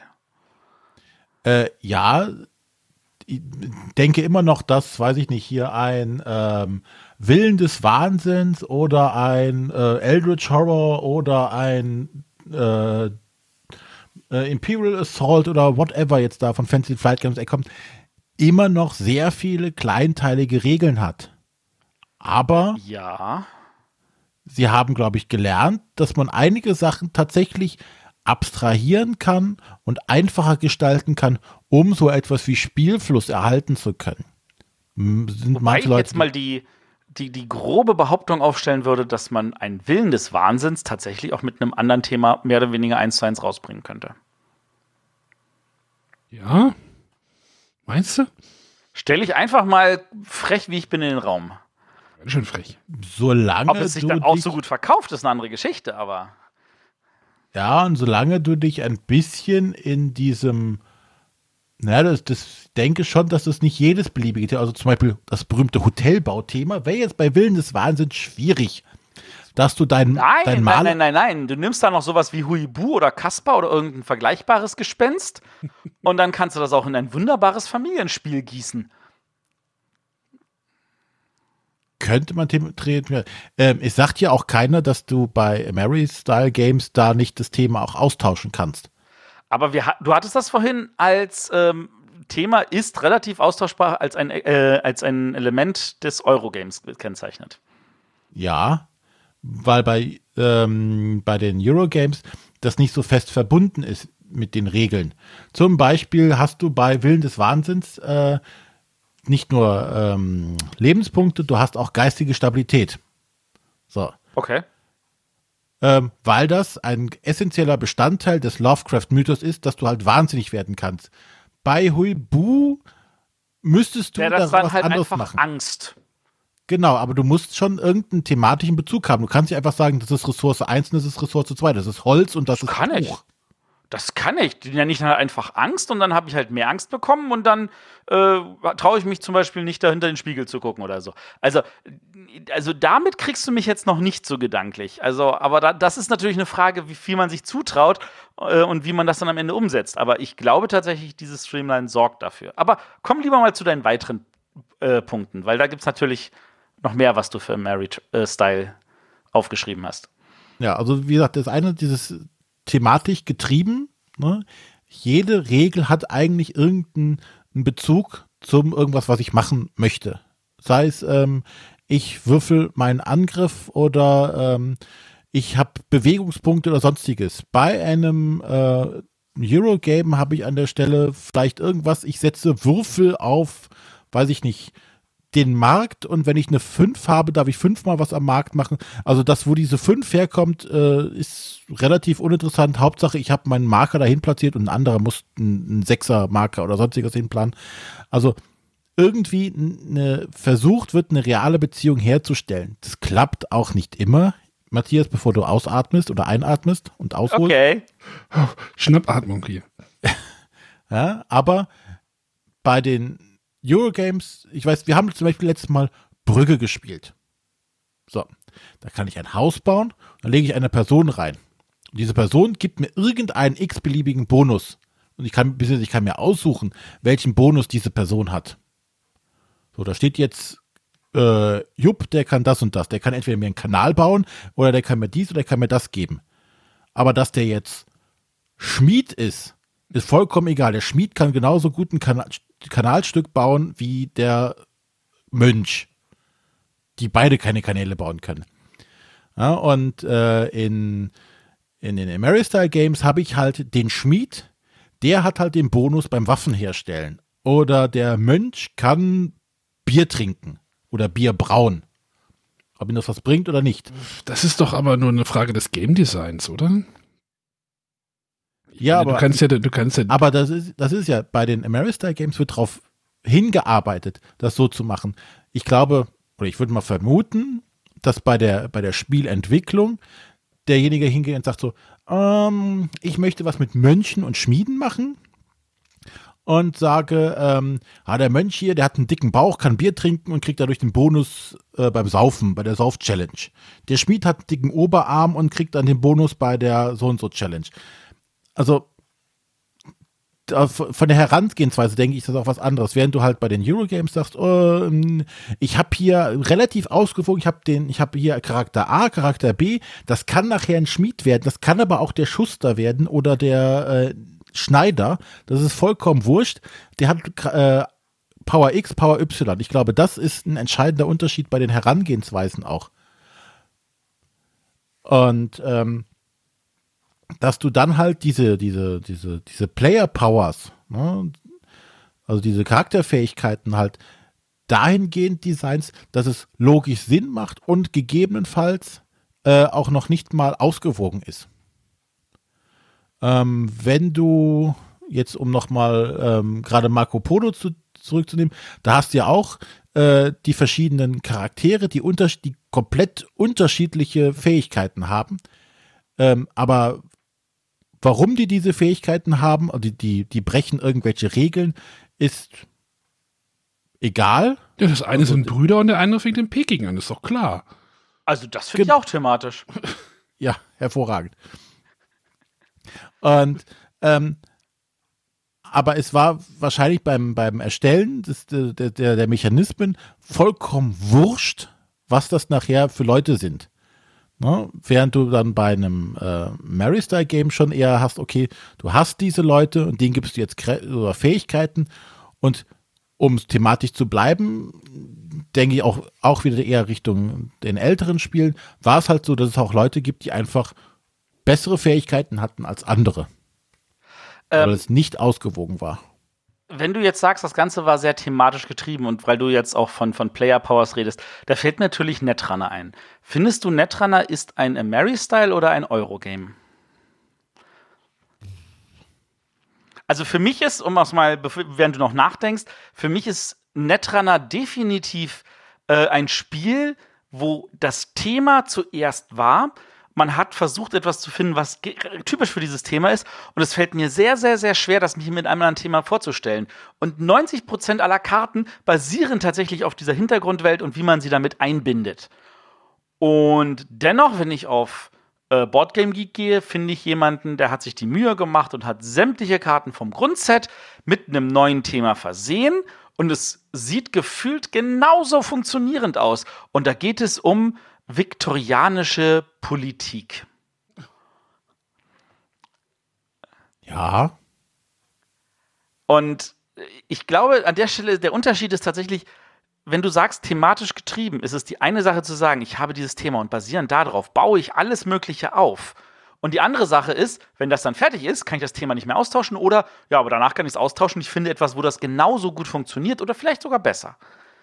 Und ich glaube, das ist tatsächlich, also man, man mag das vielleicht vielen Eurospielen nicht ansehen, aber ich, ich glaube, diese die Eurospiele haben tatsächlich fälschlicherweise diesen Dings. Da gibt es auch ohne Ende Sachen, wo du an den Feinheiten merkst, ja, es ist ein Eurospiel, aber das Thema scheint an der Stelle durch. Und ähm, das, das finde ich zum Beispiel auch bei einem Marco Polo. Ja. Ähm, aber was, was ich dann noch beim Thema noch viel wichtiger finde, ähm, komme ich direkt mal da zu meinem letzten Punkt eigentlich. Die Ameristyle Games versuchen meist eine Geschichte zu erzählen. Also eine Story ist dahinter. Ich weiß nicht, wie viele Leute bei Marco Polo das Gefühl haben, sie erleben tatsächlich die Reise von Marco Polo oder nehmen daran teil. Also du meinst, es ist nicht nur eine Story äh, als Vorgeschichte, sondern es ist auch eine Story im Spielen. Genau. Während ich, weiß ich nicht, ich gucke mir ähm, Imperial Assault an. Da ist jetzt nicht nur die Hintergrundgeschichte des Star Wars, sondern ich habe, ich spiele mit den Charakteren aus der Welt. Ich sage, oh, ich muss jetzt hier in Deckung gehen, weil da kommen drei Leute. Ich schieße, oh, ich treffe nicht, ich muss mich zurückziehen, ich bin schwer verwundet, ich muss gerettet werden. Hm, hm, hm, hm. Hin und her. Also ich Aber ganz, werde. Also, also aber Imperial Assault ist eines der schlechtesten Beispiele, die du wählen konntest, weil das gilt ja nichts weiter als Descent 3. Und Descent ist ja nun mehr oder weniger, es ist nicht eins zu eins dasselbe Spiel, aber es ist ein vergleichbar, äh, vergleichbares Spiel mit einfach einem Fantasy-Thema. Das konnte man also komplett austauschen. Und da ist auch eine Geschichte natürlich, die erzählt wird. Ich rede nicht Punkt von der. Austauschbarkeit. Die Austauschbarkeit sind wir schon vorbei dran. Wir sind aber, das Thema zieht mich mit rein. Und wie gesagt, es, es mag Eurogames geben, da ist das auf jeden Fall der Fall. Da kann ich auch äh, ein bisschen vom Thema leben, aber es ist doch eher die Ausnahme. Ähm, was gibt es noch für, weiß ich nicht. Bei Carcassonne habe ich nicht das Gefühl, ich baue eine Stadt auf. Vor allem, weil die nachher scheiße aussieht. Du baust ja einige Städte auf, aber Ne? Baut man nur eine Stadt aus. Ne? Also, findest, findest du nicht, dass diese, also gerade bei Katan finde ich halt dieses Gefühl, wir sind jetzt auf dieser Insel gelandet und wir, wir versuchen sie zu bewirtschaften und äh, zu florieren, das ist, das finde ich, erzählt schon eine Geschichte. Ja, aber es ist, das ist halt, ist ja nur so Es ein ist gefühlt eine generischere Geschichte, aber Gener- es, ja, ist, genau. es erzählt, finde ich, schon eine Geschichte. Ja, wenn du äh, das Handeln von Güter äh, im mediterranen Raum kannst du auch eine Geschichte. Oh, ich segel jetzt hier mit, meinem, mit einer Kocke, die ich mir frisch lackiert habe, von Genua nach weiß ich nicht wohin. Ja, kann ich auch eine Geschichte, aber das machen die Spieler während des Spielens wahrscheinlich nicht. Ich glaube, die wenigsten Leute, äh, auch bei Katan, werden das Gefühl haben, sie, sie erleben die Erschaffung von Katan oder das, das, das Handeln oder sonstiges. Sie werden versuchen, die meisten Punkte rauszuschlagen in, der Sta äh, in dieser äh, Partie. Und nicht versuchen, die Geschichte zu erleben. Aber ganz, also da könnte ich jetzt wieder, um jetzt wieder zurückzukommen, zum Beispiel zu Willen des Wahnsinns, da gibt es auch Leute, die versuchen, das auf ähm, einer, auf einem äh, einer abstrahierten Ebene zu bringen und sagen, ich ähm, will hier eigentlich nur gucken, dass wir das äh, möglichst perfekt schaffen. Und dazu müssen wir abschätzen, lohnt sich das, wenn wir dahin gehen, lohnt sich das, wenn wir das Monster bekämpfen, lohnt sich das dieses. Ähm, die, die gucken auch nur auf die Punkte. Ja, äh, wie gesagt, du kannst für jedes, für jedes Argument ja, ich weiß, Ausnahmeregel finden. Das ist schwierig. Das ist tatsächlich Ähm. schwierig und ich, ich, ich, ich, ich gebe natürlich zu, dass das, äh, dass man das, dass da jeder natürlich noch mal seinen eigenen Eindruck hat. Aber und ich möchte natürlich auch dem nicht absprechen und sagen, du hast natürlich recht, dass die, der, das, das Story in der Geschichte natürlich tatsächlich bei einem Mary-Style-Game deutlich weiter vorne steht als bei den meisten Euro-Spielen. Da bin ich definitiv bei dir. Wobei, und da würde mir jetzt schon wieder einfallen, ist Robinson Crusoe für dich ein Mary-Style-Game? Ähm, mm, Und da ist die Story. Dort, ich würde die wahrscheinlich da einordnen, weil das wäre jetzt zum Beispiel noch, noch ein weiterer Punkt. Ähm, ich hatte ja eben bei dem ähm, Eurogames gesagt, es gibt dort das Ressourcenmanagement. Ja. Ähm, was du bei Ameristyle Games auch ganz, ganz viel hast, ist kein Ressourcenmanagement, sondern ein Risikomanagement. Wie groß ist mein Risiko, jetzt zum Beispiel mit einem gewissen Würfelwurf zu versagen oder nicht zu versagen? Oh, das finde ich einen sehr, sehr guten Punkt. Der gefällt mir sehr gut. Na, jetzt habe ich dich. Was du, was du gerade anbringst, bedeutet, dass Quacksalber von Quedlinburg ein Ameri-Style-Game ist, weil es ein ordentliches Risikomanagement hat, auch Push Your Luck genannt. Das macht ein Deckbilder wie Dominion zu einem Ameri-Style-Game. Wenn du nur diese eine Komponente betrachtest, ja. Ja, Dann gut, klar, natürlich. aber- Das, das, das, Dann ist aber kommt zum immer auf die Summe nochmal, no, dann ist nochmal auch ein Ameristyle Game. Ja, das auf jeden Fall. Wir haben jede Menge Glück. Äh, wir haben Player Powers, Bunte wenn jeder einen anderen Bogen bekommt. Was machen wir hier überhaupt? Sind doch sowieso alles Aktionsspiele. Äh, Auktion- Auktionsspiele, genau. Auktionsspiele. Und Plättchenlegespiel. Ja, oh, nochmal als Plättchenlegespiel. Jetzt fühle ich mich herausgefordert. Ja, natürlich ist jetzt keine der einzelnen Punkte das Kriterium, um von der einen oder anderen Kategorie zu, zu sein, aber so die Summe im Ganzen ist es schon eher, dass das darauf hindeutet. Und wo wir, wir haben wir schon öfters angesprochen, wir werden diese, diese Crossovers und diese Hybriden werden immer mehr werden. Ich glaube, ja, beide Sachen nähern sich nach und nacheinander an. Ich, ich habe gerade, ich habe gerade, pass mal auf, ich habe gerade, es, es gibt ja, ihr kennt ja das Spiel Council of Four. Matthias, du kennst das. Ja. Davon gibt es jetzt eine Neuauflage. Da habe ich mir mal das Bild rausgesucht. Ähm, in dem, in dem Original, also in dem ersten, in der ersten Auflage waren das kleine Holzmännchen, die irgendwie da rumstanden und es gab, glaube ich, ich weiß nicht, ob es noch Würfelchen gab oder sowas, aber es war alles Holz und abstrakt. Jetzt gibt es eine Neuauflage, die total getrimmt ist auf Bling Bling und äh, es liegen da, glaube ich, 12 Trizilliarden Miniaturen bei. Und das Cover hat Simon auch geändert. Und es kann, ich habe Hoffnung für Ethnos. Nur andersrum. Nee, nee, Moment mal. Nur andersrum, ja, ja. Genau, ja. das Cover ist jetzt total überladen. Also, ähm, ja. Das, also, das ist jetzt dieses nur ein Eurospiel, wieder Eurospiel auf. Äh, ja, es, es gibt keinen klassischen Vertreter, glaube ich, auch gerade bei den neuesten Spielen gibt es nicht mehr diese klassischen Vertreter von der einen oder anderen Sorte. Auch bei den, den Eurogames wirst, hast du immer jetzt, glaube ich, öfters den Versuch, das thematisch irgendwie die einzelnen Regeln zu, miteinander zu verbinden oder, oder schlüssig zu machen. Das heißt so, oh, deshalb habe ich hier und das.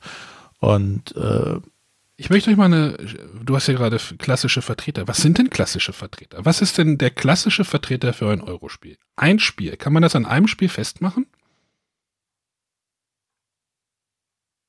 Ist ein Carcassonne? Ne, da hast du auch ein relativ. Fällt euch jetzt ein Spiel ein, wo er sagt, das ist so das Eurospiel? Agricola vielleicht. Na, für mich ist Agricola ja schon über dem Euro. Also für mich ist Katan mehr Euro als Agricola, weil Agricola für mich schon eher Strategy Game ist. Aber ja, für den Mary-Style-Liebhaber ist Agricola der typische Euro. René, hast du da noch eine Idee? Pff, jetzt für, für Euros. Ja, für Euros.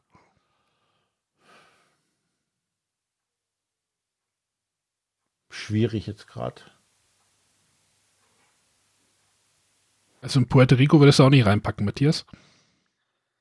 Äh, Puerto Rico ist für mich ein Euro. Das ist tatsächlich schon, das ist tatsächlich noch ein Euro für mich. Das ist ein schnell gespieltes Spiel, ähm, das äh, keine Player Elimination hat, wo man verschiedene Strategien gehen kann mit Catch-up und Ressourcenmanagement und ähnliche Sachen. Aber du hast einen gewissen Grad an Interaktion. Ja, nicht, ja, ja. ja der, die Interaktion ist beschränkt auf, ich wähle hier eine Rolle. Ja, und also welche Schiffe werden beladen? Das ist ja auch nochmal Interaktion. Wo werden welche? Ja, natürlich. Und äh, wo kann ich vielleicht ja, es, hier dann auch. Es heißt ja nicht, dass keine Interaktion zwischen ja. den Leuten stattfindet, ne? Aber ich wollte mal also so ein paar, so, so mal so einen klassischen Vertreter haben. René, jetzt drehen wir das Ganze mal um. A Murray-Style. Talisman. Talisman, okay. Oh, super Spiel. Talisman ist das, wo man da irgendwie im Kreis rennt und irgendwie dann irgendwas würfelt, richtig? Karte zieht, würfelt. Du, du läufst hin und äh, her. Im Kreis würde ich es nicht nennen. Ich habe, ich hab, glaube ich, die App irgendwann mal gekauft, aber nie gespielt. Okay, äh, wir machen mal kurz eine Bling-Bling-Unterbrechung und äh, erklären Arne, wie Talisman funktioniert. Du hast einen Charakter. Wenn du dran bist, würfelst du und gehst nach links oder rechts die gewürfelte Anzahl von Feldern. Und da, wo du gelandet bist, ist es ziemlich egal, wo es ist, ziehst du einfach die oberste Karte vom Stapel. Und dafür ist es wirklich egal, wo du landest, weil du ziehst vom selben Stapel, ob du nach links oder nach rechts gegangen bist. Außer du kommst auf einem der Spezialfelder in der Ecke oder auch ab und zu dazwischen, wo du was anderes machen kannst, als die oberste Karte vom Stapel zu ziehen. Das ist Talisman. Ja, ist doch geil, oder? Und es ist, macht Spaß.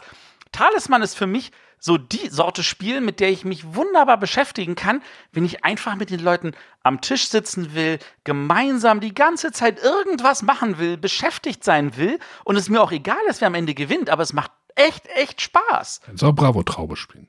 Nein. Bravo-Traube mit Karten ziehen wäre doch auch geil, oder? Nee, aber äh, da wird doch jetzt aber keine Geschichte erzählt, oder? Nein, da wird keine Geschichte erzählt. Aber dann wahrscheinlich eher so ein Eldritch Horror, oder? Ja, du musst halt immer gucken, also aus welcher Zeitperiode möchtest du halt drauf gucken, ne? Und, und je weiter du halt in die aktuelle Zeit gehst und desto weniger von diesen, ja, klassischen äh, Mary-Style-Games hast du auch tatsächlich, ne? Also wie gesagt, die, die Regeln werden immer gestreamliter abstrahiert und man guckt sich halt Sachen von ähm, Eurogames ab, kopiert, nimmt das auf und sieht so, okay, da haben die ihre Stärken. Warum sollen wir die nicht auch in unseren Spielen nutzen? Ja, indem wir kleine, fitzlige Regeln weglassen, ähm, um dadurch aber mehr äh, Spielfluss zu haben und gegebenenfalls dadurch auch mehr Spielfreude. Ähm, was du jetzt ähm, auch noch hättest, wäre diese, diese klassischen Dinger hier von Fantasy Twilight Imperium. Ja, das ist, das ist für mich so ein Mary-Style-Vertreter. Ja, das ist so, so ein 4X-Game, also wahrscheinlich kannst du es tagelang spielen. Oder auch hier die ganzen Dungeon Crawler, die, die älteren, ne? die sind so ein Venn-Diagramm aufstellen. So ich glaube, das wirst du nicht schaffen. Ich glaube, du würdest es ist ganz schwer, viele Sachen einfach so. Oder du musst es in so ein Koordinatensystem eintragen. genau, und du wirst sehen, es wird sich die aktuell, wenn du die Jahreszahl überall dran schreibst, ähm, wird sich viel jetzt äh, in Richtung Mitte bewegen. Heißt das, dass Was? die Spiele alle austauschbarer werden, weil sie sich annähern? Genau, das habe ich auch gerade gedacht. Wird das alles das Gleiche? Werden sie austauschbarer gerade oder werden sie aktuell einfach besser, weil die Leute aus beiden Welten kopieren oder übernehmen, ihre Inspiration rausziehen? Ich glaube eher, eigentlich ist es egal, ob es jetzt, ob jetzt draufsteht, ey, das ist ein Euro, das ist ein äh, Mary-Style-Game, wenn ich erstmal Spaß dran habe. Ich kann an manchen Ameritrade-Spielen kann ich, oder Mary-Style-Spielen, das habe ich auch schon gesagt, ähm, auch manchmal nichts finden ich bin auch kein Freund davon mehr, von diesen konfliktlastigen äh, Würfelarien, wo nachher äh, zwei Leute ausgeschieden sind und drei andere prügeln sich um die Weltherrschaft.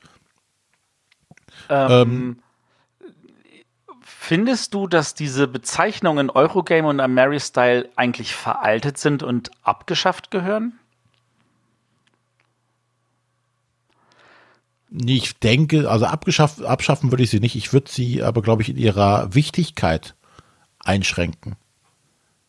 Weil ich, was ich nämlich das Gefühl habe, ist, dass es viel mehr bringt, wenn man, wenn man statt äh, die große Oberschublade vielleicht tatsächlich diese vielen kleinen äh, Labels dranhängt und zu sagt, okay, dieses Spiel hat eine kurze Spieldauer, dieses Spiel ist Ressourcenmanagement, aber auch Story-driven. Weißt du, ich glaube, da, da, da kann jeder mehr mit anfangen. Wahrscheinlich schon. Aber ähm, es wird sich halt immer eine Oberkategorie rauskristallisieren. Du meinst, ja, Ressourcenmanagement können wir auch nochmal in 17 Unterkategorien unterteilen und dann werden ja. wir mal reden, was heißt denn Ressourcenmanagement, was heißt denn Riskmanagement und wann überschneiden sich da die Hybriden? Genau. Am Ende kommt also immer Auktion raus. Richtig, genau. wenigstens Arna hat das verstanden. Und für all die Leute, die uns das zuhören und sagen, was haben die mit den Auktionen? Wir hatten da mal eine schöne Sendung. Die können wir ja nochmal in den Shownotes verlinken zum Thema Auktionen. Das könnt ihr euch gerne mal anhören. Und wir haben da eine Theorie entwickelt. Äh, ich habe zumindest eine äh, verbalisiert und ihr habt mir schwerlich widersprochen. Ja, wie gesagt, ich denke, ähm, diese klassischen Vertreter dieser, dieser Oberkategorien wird es, glaube ich, oder gibt es vielleicht noch, aber ich glaube, das sind ähm, aussterbende Arten? Ich glaube tatsächlich, man sollte vielleicht das mal festmachen an den Spielen, die diese Kategorien hervorgebracht haben. Also ich meine, wir haben Katan erwähnt und Katan gilt als eines der ersten Euro-Spiele, beziehungsweise damals hieß es noch German-Style-Games. Was ist denn eins der ersten Mary-Style-Spiele gewesen? Cosmic Encounter? Das wäre. Schon relativ alt, ne? Ja, ja, das erfüllt jetzt nicht all diese Elemente, aber das ist natürlich schon nah dran. Talisman ist auch schon alt, oder? Talisman ist alt. Die Frage zum Beispiel, Risiko könnte auch in diese Kategorie reinfallen.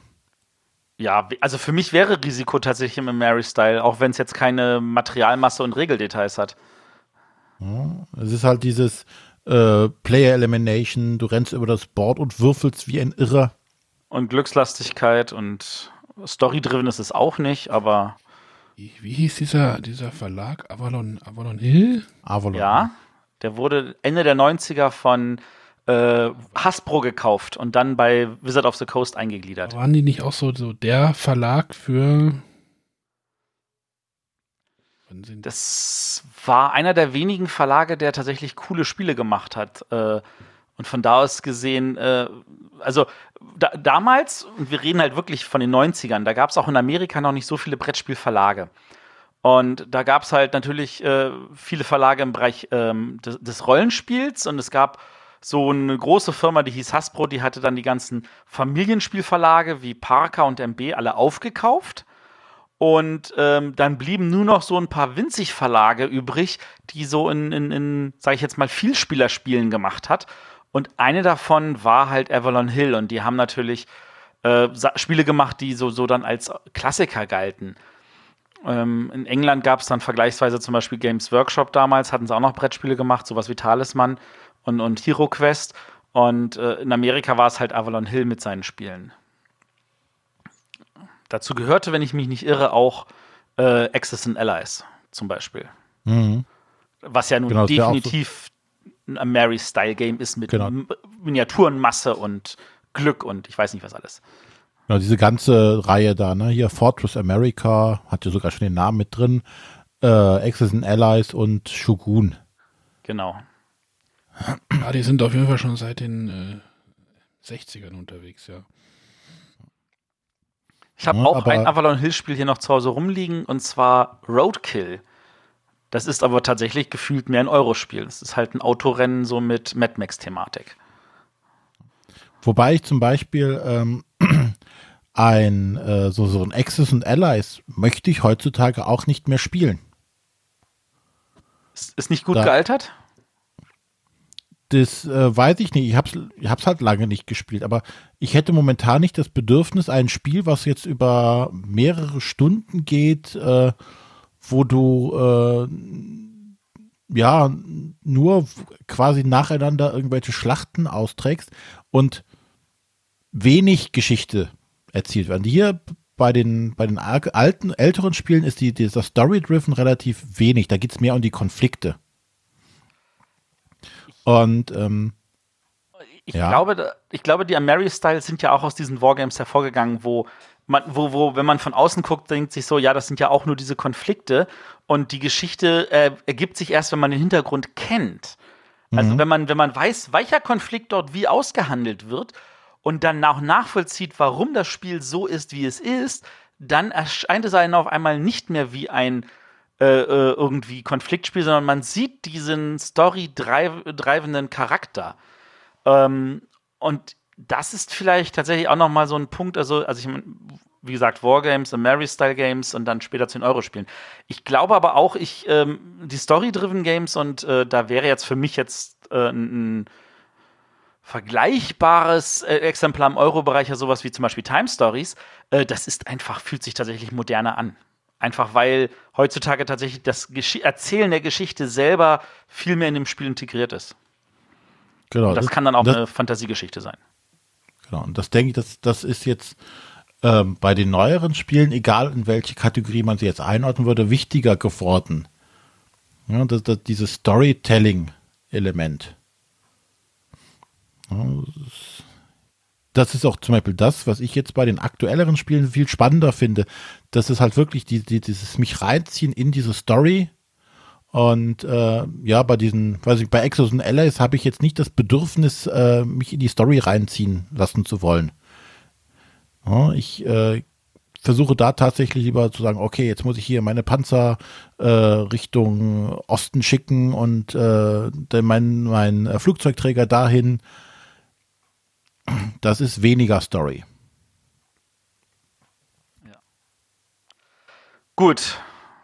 Arne, möchtest du da irgendwie noch gucken, was ist denn dein liebstes äh, Mary-Style-Spiel? Oder mal die andere, andersrum gefragt. Wir wissen, dass du bist kein Fan davon, da musst du jetzt auch keinen abbrechen. Aber ähm, Was schreckt dich denn am meisten von so Mary-Style-Games ab? Die Regeln.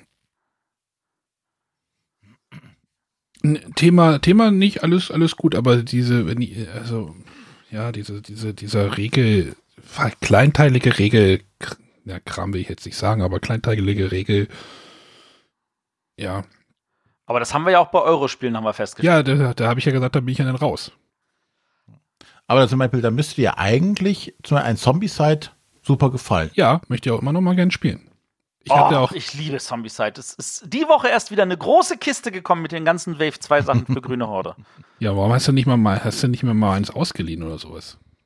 Ja, das ist eine sehr gute Frage. Sollten wir vielleicht mal drüber nachdenken. Also das würde ich echt mal gern spielen. Ich hatte auch, äh, welche Spiele Notiere dir das mal für das nächste Mal, wenn ich bei dir in der Nähe bin, Ach, dass hier, ich wenn das du mich vorbeibringe und dann mit dir spiele. Mit kosten? dir Ja, das und kannst du ja auch hier Tanja. lassen oder sowas. Oder, oder, oder was hat, was war neu? Dieses Darkness? Nee, ähm, Massive Darkness. Massive Darkness? Massive Darkness, ja, das würde mich auch reizen, tatsächlich, ja. Aber, aber halt Netrunner oder sowas oder ein, was hatte ich denn noch gespielt mal? Hm, Descent wird auch schon, obwohl es schon die zweite Edition war und, aber da, da, Descent ist echt gut. ja, ich weiß, dass das gut ist, aber da gibt es dann halt auch wieder, okay, das sind ja weniger als in der ersten Ist es Edition. vielleicht und- dann das, eher das Problem, dass du derjenige bist, der die Regeln den anderen erklären Natürlich muss, sind wir also nicht alle. erarbeiten muss? ja, aber würde es dir vielleicht mehr Spaß machen, wenn du derjenige bist, der die Regeln erklärt bekommt? Ich muss ja die Regeln auch noch verstehen, wenn ich sie erklärt bekomme. Ja gut, aber weißt du, wenn, wenn, wenn René und ich uns mit dir hinsetzen würden und würden dir so das Spiel erklären ähm, und das dann mit dir spielen und dir auch da, sage ich jetzt mal, an die Hand nehmend helfen. Und du, äh, so dass du das dann völlig frei davon feststellen kannst, ob es dir liegt oder nicht, weil tatsächlich ist bei vielen, gerade wenn, wenn äh, das Thema, finde ich, passt, dann verstehst du auch, warum Regeln sind, wie sie sind. Und dann fällt es dir leichter, das auch daran merkend äh, zu behalten. Ich wollte Battlestar Galactica mitspielen. Ich auch. Ähm, Ich auch. du hast ja Jürgen. nicht gemacht. Jürgen. Ja, Jürgen, Jürgen, äh, wollte jetzt- Julia nicht auch mitspielen? Das Brettspiellabor muss halt, nie- hat halt nur, hat halt nicht nur kürzere Sendungen, äh, nee, Brettspiellabor. Brettspielradio hat nicht nur kürzere Sendungen, nein, es hat auch kürzere Tage. So, So, jetzt hat er's. schöne Grüße. Willst du Jürgen. sagen, er hat eine kürzere Aufnahmespanne? Ich verstehe. Ja, wo ist denn dein Tusch hier also? Gut. Nein, ich bin da echt, echt immer, immer, eigentlich immer zu bereit, aber halt das mit diesen Regeln ist so, ich, ich hätte mir auch ein This War of Mine angeguckt, aber mir wurde jetzt davon abgeraten. Ähm, Da, also sagen wir so, ich hätte mir This War of Mine wahrscheinlich nie an den Hand der Regeln beibringen wollen. Ich hatte den Vorteil, es hat mir tatsächlich jemand beigebracht und hat mich durch die gesamte erste Partie geführt. Und Die hat halt eine Weile gedauert, aber das hat Spaß gemacht. Ja, aber dann seid ihr beide einem Irrglauben unterlegen. Weil die Regeln sind nicht so nee, da, kompliziert. bei This War of Mine hast du ja gesagt, das wären relativ einfache Regeln. Da wird es halt mit dem Das sind Thema. auch einfache da Regeln, wird's halt wenn mit dem. Thema schwierig. Also da, wenn, ja, was du halt so erzählt hast in deiner Vorstellung, also da kann ich halt auch Versch- Spieler verstehen, wenn die sagen, äh, damit möchte ich mich in meiner Freizeit nicht beschäftigen. Ja. Ich kann auch jeden, äh, in Anführungszeichen, verstehen, der sagt, nur diese Mary-Style-Themen gefallen mir einfach nicht. Das Spiel mag zwar gut sein, aber ich habe keine Lust auf äh, Monster, auf äh, Zombies, auf Drachen. Ja, solche, solche Spieler habe ich halt hier zu Hause.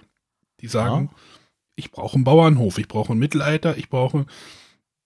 Da wird es dann halt schwierig. Ich habe zum Beispiel einen Sheriff von Nottingham hier liegen. Würde man jetzt auch nicht als klassischen Eurospiel bezeichnen, aber es hat halt dieses Mittelalter-Thema, das funktioniert dann schon wieder eher. Ne? So, verstehst du?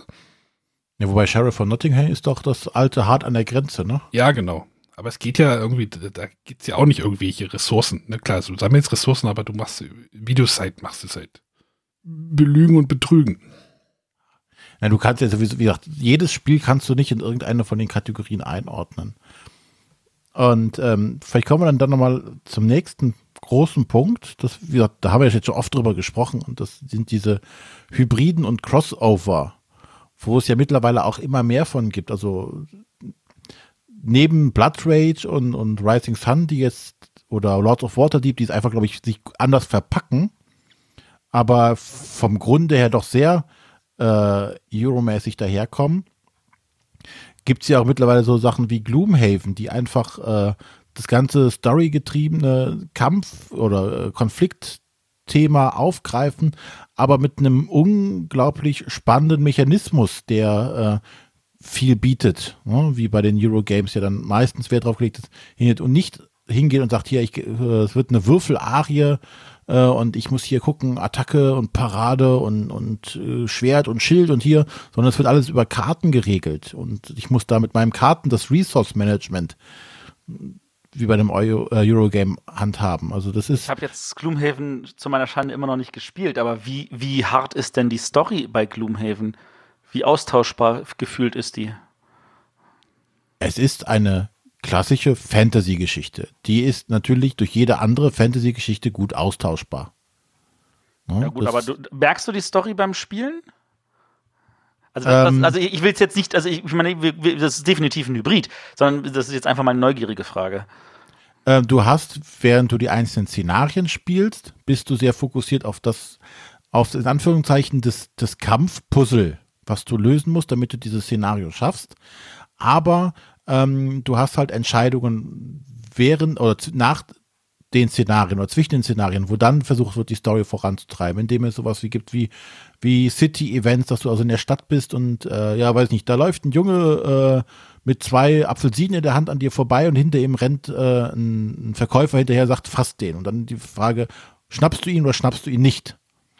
Und je nachdem, wie du dich entscheidest, hat das an entsprechende Konsequenzen, die gegebenenfalls auch dafür sorgen, dass neue Ereignisse eintreten können im späteren Verlauf des Spiels. Also vergleichbar wie mit Descent, wo du auch auf der einen Seite diese Puzzle hast und auf der anderen Seite halt so eine, so eine über overarching Story, die ähm, genau. die, die Kampagnen-Szenarien zusammenhält. Genau, die Szenarien werden halt durch eine große Story erzählt und wo du dann aber auch wieder genügend Abzweigungen hast. Ne? Du kannst sagen, machst du entweder dies und hast dabei ein gutes Gefühl oder machst du das, da kriegst du aber mehr Kohle, aber irgendwas scheint da nicht ganz richtig zu sein. Und die mit den entsprechenden Konsequenzen. Also das hast du drin, wie gesagt, während du die, die einzelnen Szenarien spielst, ähm, tritt diese Story dann erstmal in den Hintergrund. Wobei dann auch immer äh, passieren kann, oh, du betrittst einen Raum und da ist dann der Typ, den du sowieso gesucht hast und der erzählt dir irgendwas und äh, dann muss, geht, die, geht der Kampf halt erst weiter. Aber das tritt schon in den Hintergrund dabei.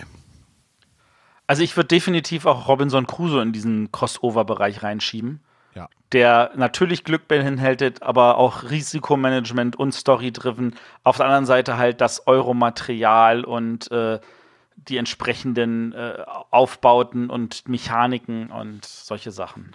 Ja, du hast da, da glaube ich, wirklich klassisch das, das Ressourcenmanagement und das Risikomanagement drin.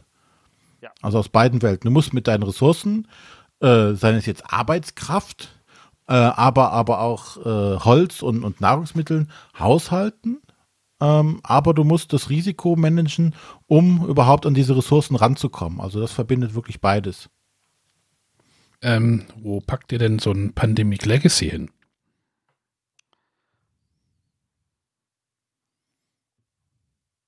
Ja, die Frage ist jetzt, ähm, wenn man jetzt wirklich in diesen beiden Kategorien bleibt, dann ist es definitiv, glaube ich, so ein Hybrid. Ähm, wobei ich glaube, für, dass man dafür tatsächlich keine der beiden Schubladen eigentlich klassisch nehmen sollte. Naja, ist das. Weil es schon, ähm, ich würde das wirklich in, in diese Kategorie Story-Driven Games packen, weil es ist so von der Story getrieben. Ja, aber nur, in der, in der, aber nur in der Legacy-Version, ne? Genau, da sprachst du ja jetzt von, ne? Ja, ja, genau. Ja, ja also, aber, aber ne, das ist dann, das ist ja schon spannend, dass man eigentlich aus diesen, aus diesem nicht, nicht äh, äh American Style oder wie wir es jetzt auch immer nennen, äh, Spiel denn einfach tatsächlich da noch eine Story drum entwickeln kann.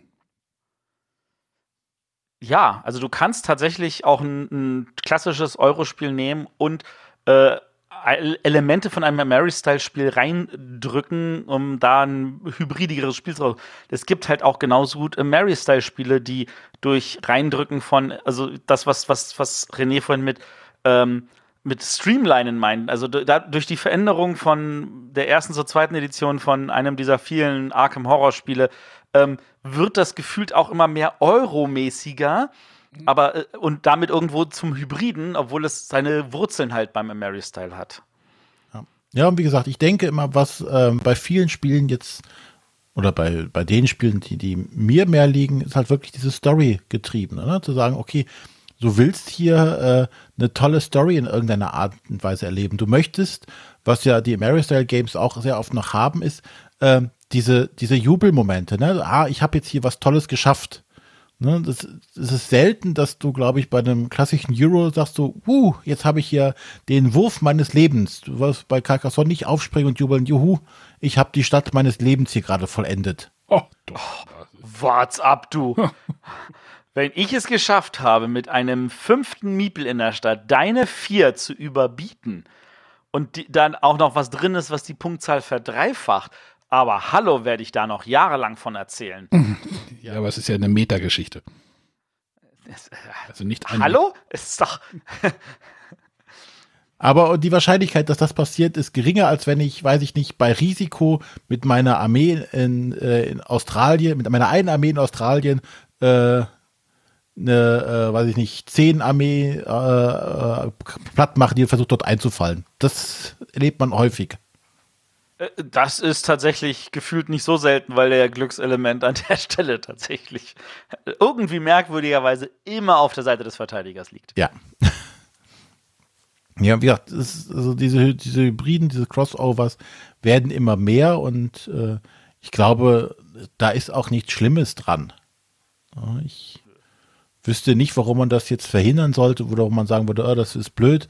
Wenn dann nachher ein gutes Spiel rauskommt, ist es vollkommen in Ordnung. Ich glaube, das ist das, was wir alle haben wollen. Einfach ein gutes Spiel. Ich, ich würde jetzt ehrlich gesagt gern unseren Hörern ein paar Fragen an die Hand geben, wo sie sich mal Gedanken machen und dann gerne in unsere Kommentare was eintragen können, nämlich welches ist denn für euch gefühlt das beste Eurospiel und oder Mary-Style-Spiel und welche von diesen Elementen, die wir jetzt aufgezählt haben in dieser Sendung, das waren ja einige, findet ist ihr denn für die jeweilige Kategorie am wichtigsten oder am ausschlaggebendsten? Weil auch wenn René sagt, für ihn ist Story-Driven wichtig, ich finde Story-Driven ist auch sehr wichtig. Für mich ist es aber nicht das treibende Element beim Mary-Style-Spielen, sondern da ist es tatsächlich mehr das Risikomanagement und das Glück und die Regeldetails. Ähm, aber äh, was, was sieht, wie seht ihr das? Habt ihr da irgendwelche Einschätzungen, wo ihr sagt, aber eigentlich ist ein Mary-Style-Spiel dieses hier? Und wie konntet ihr nur vergessen, diesen einen Vertreter da zu erwähnen? Am besten ihr schreibt es in die Kommentare oder ihr schickt eine E-Mail an. Ja, Achtung, Achtung, E-Mail-Adresse incoming äh, info.bretterwisser.de. Hast du die jetzt vom Band abgespielt? Mhm. Das wird damit da alles eingesprochen. Äh, alles eigentlich schon im Bett. Ja, ich Genau. denke, dann haben wir mal einen äh, großen Abriss des Ganzen jetzt gegeben. Wir hatten eine finale Antwort, was zu was gehört oder welches jetzt besser ist, wollten wir gar nicht geben, können wir auch gar nicht geben, aber mal das ganze Thema aufzuarbeiten. Auch wenn der Arne jetzt irgendwie gefühlt etwas außen vor war. Nö, dafür hast du das ja heute mal ausgeführt. Alles gut. Finde ich auch. Ich finde das sehr gut, dass der René das etwas mehr ausfüllen konnte, als er es sonst leider immer nur tut. Ähm, das, unsere Hörer verdienen einfach mehr René, Hashtag mehr René. ähm, Mehr Puff. Fuff, genau, Fuff. Fuff. ist auch gut. Oh. Hashtag Fuff bitte. Ähm, und von, FUF. FUF, genau. Äh, und von da aus gesehen, äh, ich glaube, wir haben tatsächlich geschafft, äh, an dieses Thema ranzugehen, ohne uns in großartig einfach nur Spielaufzählungen zu verwirren, sondern tatsächlich zu überlegen, was gibt es für Elemente, was gibt es für Nicht-Elemente. Und von da aus gesehen sind wir sehr, sehr glücklich. Wir hören uns dann nächste Woche wieder. Hm. Mit? Hm. Matthias. Oh, der Matthias, Matthias war in Hamburg, genau. Nächste Woche war der Matthias in Hamburg und äh, hat dort ein paar Interviews gemacht mit, bei der Kinderspiel des Jahresverleihung.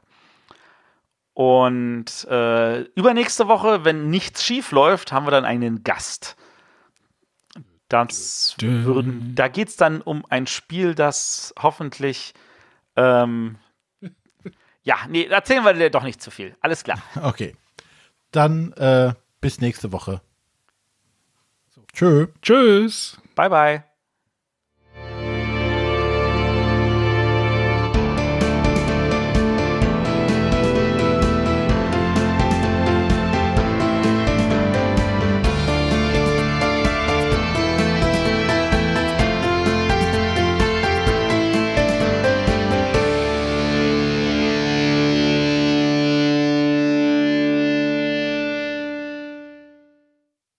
Ich jetzt trotzdem noch. Ja, natürlich. Wir bleiben tatsächlich noch halbwegs im Thema. Ja, das ist doch super. Äh, möchtet ihr denn wissen, worum es ging? Was war Wisst denn ihr? genau? Was? Ich weiß, welches Spiel ich vorgestellt habe. Janus, Oh. weißt du es immer noch? Bist du dir sicher? Ja, was war das Thema? Was war das Thema? So, nachdem ich hier zumindest das Unwetter gut überstanden habe, wollen wir uns heute mit dem Thema Spielanleitungen befassen. Es gibt Spielanleitungen gut, in schlecht, in lustig, in nicht lustig, in, In- grottenschlecht, In kurz und lang. in kurz und lang. Und das wollen wir heute mal ein bisschen näher beleuchten. Äh, pling. Bitte mal gerade noch schreiben. Ja. Spielanleitung. Hm, ist, wir sind nicht so weit weg von unserem Hauptthema auf der 117, ne? Oder? Ich weiß nicht mehr genau, was wir besprochen hatten, aber ich glaube, es war nicht so gut ausgefallen. Was, die Sendung glaub, heute- oder, oder das, äh, Nein, das, das- das Feedback zum Thema Anleitung. Ich glaube, wir waren da relativ, relativ kritisch, oder? naja, wir hatten uns das ja zur Brust genommen, weil ja, wir bewegen uns ja tatsächlich irgendwie immer noch genau vier Jahre zurück, ne? Vier? Doch. Ja, vier. Ähm, die Jury hatte damals ja auch bemängelt, irgendwie, ja, die Anleitungen äh, stinken alle.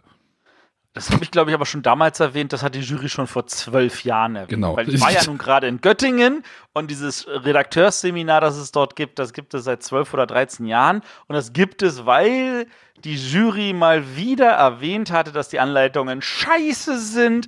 Und dann haben sich die Redakteure mal zusammengesetzt und haben gesagt, wir müssen uns doch mal angucken und schauen, dass wir gemeinsam da vielleicht was machen. Und deswegen hieß das Redakteurseminar damals auch schon Spielanleitungsseminar. Ja, ja. wir hatten, Und ich würde zumindest sagen, also weiß ich, was du vorbereitet hast, aber wenn ich jetzt gerade die Spiele angucke, die ich jetzt bevorzuge, die Mary-Style-Games oder Story-Driven Games, da gibt es einige Verlage, die haben echt dazugelernt und sind deutlich besser geworden als das, was sie vor vier Jahren ich habe da mal was vorbereitet. Glaube ich. ich weiß es nicht. Äh, wir hatten erstmal Spiele vorgestellt. Ich weiß nicht. Ich, ich, muss mal, ich muss mal gleich eine Aussage, die ich vor, äh, ich glaube, vier, sechs Wochen gesagt habe, dass die Empfehlungsliste keine Rolle spielt. Genau. Ähm, ich möchte ganz kurz ein Spiel vorstellen, was ich aber noch nicht so oft gespielt habe, aber nur mal einen kurzen Eindruck, wie das mir so gefällt. Äh, es geht um das Spiel Potato Man. Äh, ist mir aufgefallen, weil das eigentlich auf, äh, weil das auf die Empfehlungsliste gekommen ist beim Spiel des Jahres. Ja, ist mir aufgefallen, weil es auf der Empfehlungsliste gestanden hat. Ja, Ja. Ich Ja, habe es mir damals auch besorgt. Es liegt noch auf meinem Pile of Opportunity. ja, Pile of Opportunity, sehr gut. ja, war jetzt ein Stichspiel. Es, es hat aber schon gefühlt ein paar Wellen geschlagen. Und ich meine, wie viele Stichspiele gab es dieses Jahr, die so genial waren und die von der Jury missachtet wurden und nicht auf eine Empfehlungsliste gepackt wurden, während damals halt das Potato Man es irgendwie geschafft hatte. Es ist halt alles eine Frage des Jahrgangs und der Jury, die damals Genau. zusammensetzt. René mochte keine Stichspiele. Wir haben Potato Man auch mal zu zweit gespielt. Ach so, hier. Ja, wie gesagt, ist ganz einfach und äh, wir haben es jetzt leider nicht so oft gespielt und zu zweit fand ich es ein bisschen, fand ich diese Variante ein bisschen, ein bisschen mh, sperrig oder ein bisschen passte nicht so ganz. Also, aber Stichspiele muss man ja sowieso mit mindestens drei spielen. Zu zweit finde ich die immer ein bisschen witzlos. Ich kriege noch nicht mal auf die Idee, sowas zu zweit spielen zu wollen. Und dann ist letztes Jahr was Ein rausgekommen? Stichspiel für zwei Spieler. Genau, The Fox in the Forest. Genau.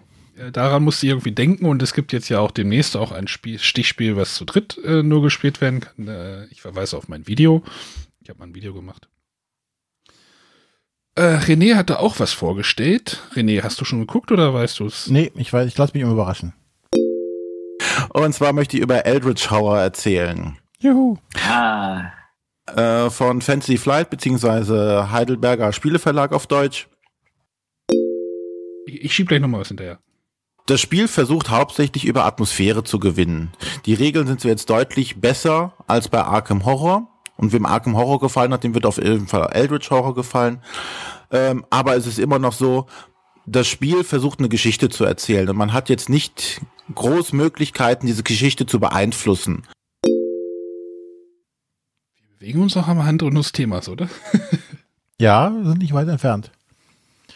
Und ja, das ist das, was, äh, was Eldritch Horror versucht und was es aber wirklich gut macht.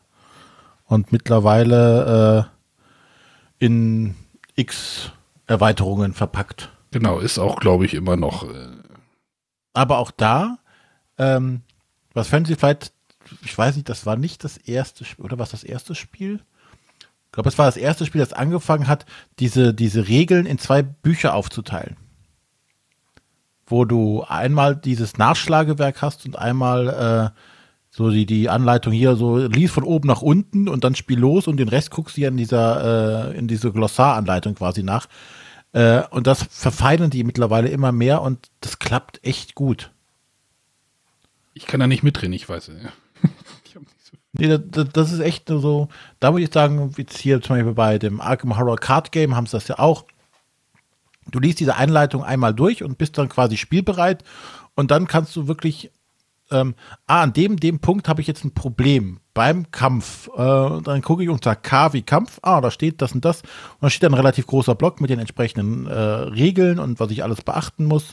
Und ah, hier das Stichwort so und so, dann kann ich da nochmal gerade nachschlagen. Ach, das heißt, das macht glaube ich, bei dem. Star Wars Kartenspiel, glaube ich, auch. War das noch danach oder war das davor schon? Ich glaube, das kam danach. Also nach äh, Eldritch Horror. Aber das, das, das funktioniert so, wie das machen. Also einmal so ein, so ein Lo äh, Regelanleitung, dann so ein Referenzhandbuch. Das finde ich eine gute, We gute Lösung aktuell. Ja. Äh, Matthias, wir reden noch mal kurz über Lords of Waterdeep. du sonst diese Spiele, die, das ist ja ein typischer Euro, und das wird hier nicht als Euro verkauft, sondern als ein, hey, es ist ein thematisches Es ist ein D&D anspruchsvolles Spiel. Es ist ein D&D-Spiel. Äh, die fahren natürlich voll drauf ab. Ich glaube, das war ein ziemlich cleverer Schachzug. Ja. Das war ein super Schachzug, vor allem der Tatsache, dass es halt äh, deutlich einfacher vom Einstieg ist, viel, viel einfacher als 90 Prozent der FFG-Spiele, Ja, die immer noch nicht wissen, wie man eine richtige Anleitung schreibt. Dazu später. kommen wir später.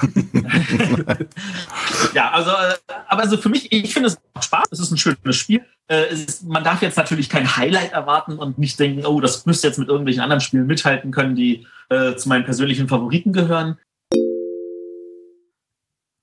Hast du es noch, Matthias? Ja, ich hab's noch. Ich habe auch die Erweiterung noch und ich weigere mich, mich davon zu trennen, obwohl ich ähm, es gibt ein Element in, in Lords of Waterdeep, das ich inzwischen hasse.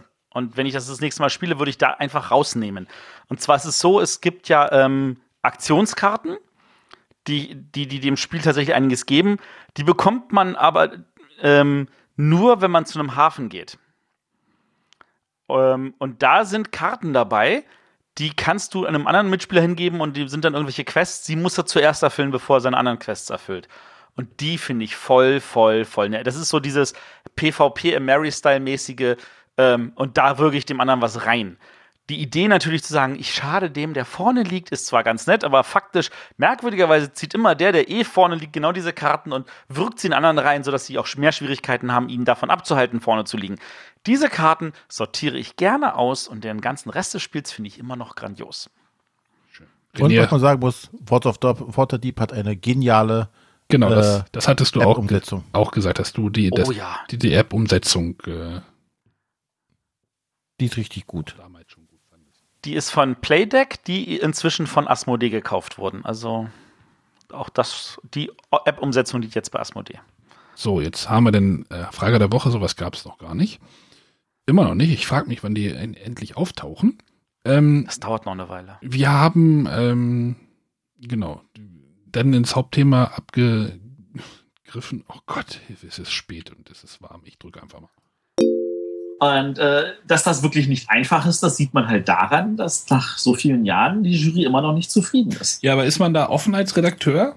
Oder sagt man, ah, nee, ja, ich weiß schon, wie ich das mache. Ich habe das die letzten drei Jahre, vier Jahre, Nein, also da kann ich dir sagen, da sind alle fünf Jahre so gemacht. Ich ändere da jetzt nichts. Doch, doch, doch, doch. Da sind alle bereit, was zu ändern. Der Punkt ist, es muss halt überzeugend sein. Und wir haben immer das Problem, ähm, dass das, wir haben noch nicht den, wir, wir kommen auf Ideen, wir diskutieren darüber, aber wir haben noch nichts gefunden, wo wir sagen, ja, das ist das, das Ding, was das alles löst. Ja, Wer ist denn eigentlich hauptverantwortlich für eine Anleitung? Der Redakteur, der Autor, beide zusammen?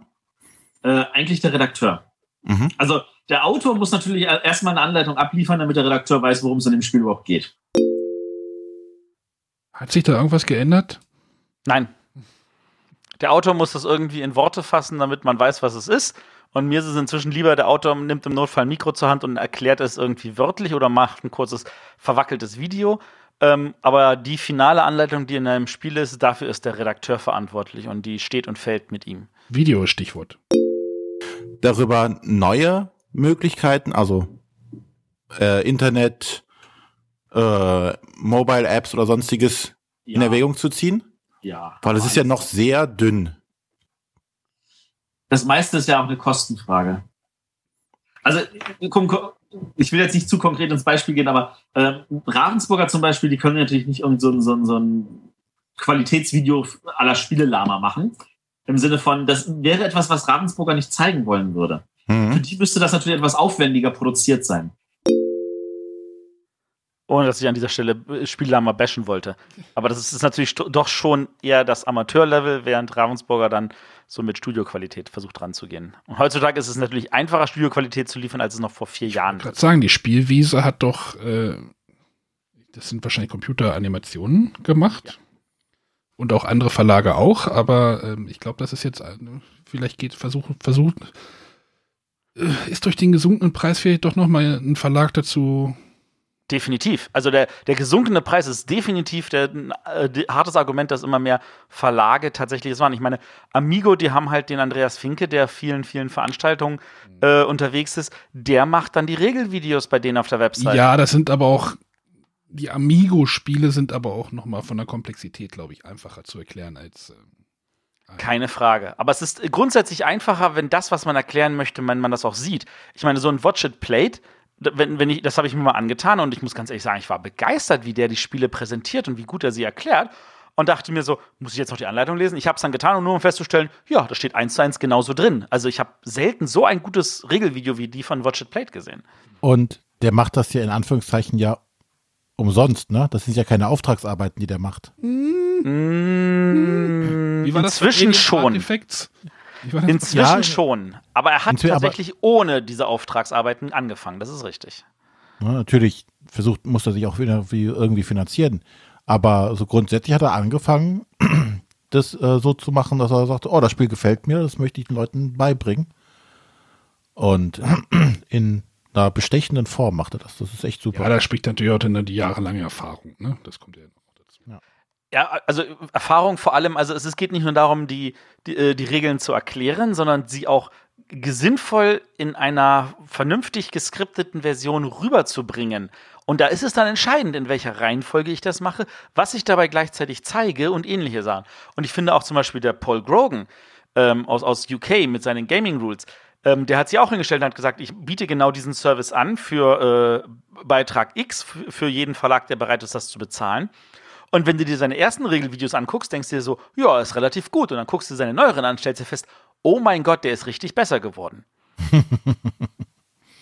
Möchtet ihr aber von einer schlechten Anleitung was hören? Ja, natürlich. Mir ist gerade aufgefallen, wir haben zwar jetzt über gesagt, die Fantasy Flight Anleitungen sind nicht doll, aber wir haben das jetzt nicht an einem Mauso-Beispiel festmachen können. Ähm, und ich würde jetzt gerne ein Beispiel nehmen wollen und dann nehme ich jetzt mal das schöne Pathfinder, was ich jetzt in den letzten Wochen ein paar Mal gespielt habe. Da habe ich nämlich echt das Problem gehabt, ich habe mich durch die Anleitung gequält und ich habe auch am Ende festgestellt, warum ich diese Anleitung so schlecht finde. Und zwar, weil es effektiv ein langer Fließtext ist. Ja, die Anleitung war echt, echt mies. Aber es gab dann auch, es gab dann auch noch solche Verlage, die haben dann halt neue Dinge versucht, aber Ja, ich Ähm. kenne noch zum Beispiel, ähm, das jetzt schon relativ alt war, Quest for the Dragon Lords, so, so, so ein Fantasy-Brettspiel.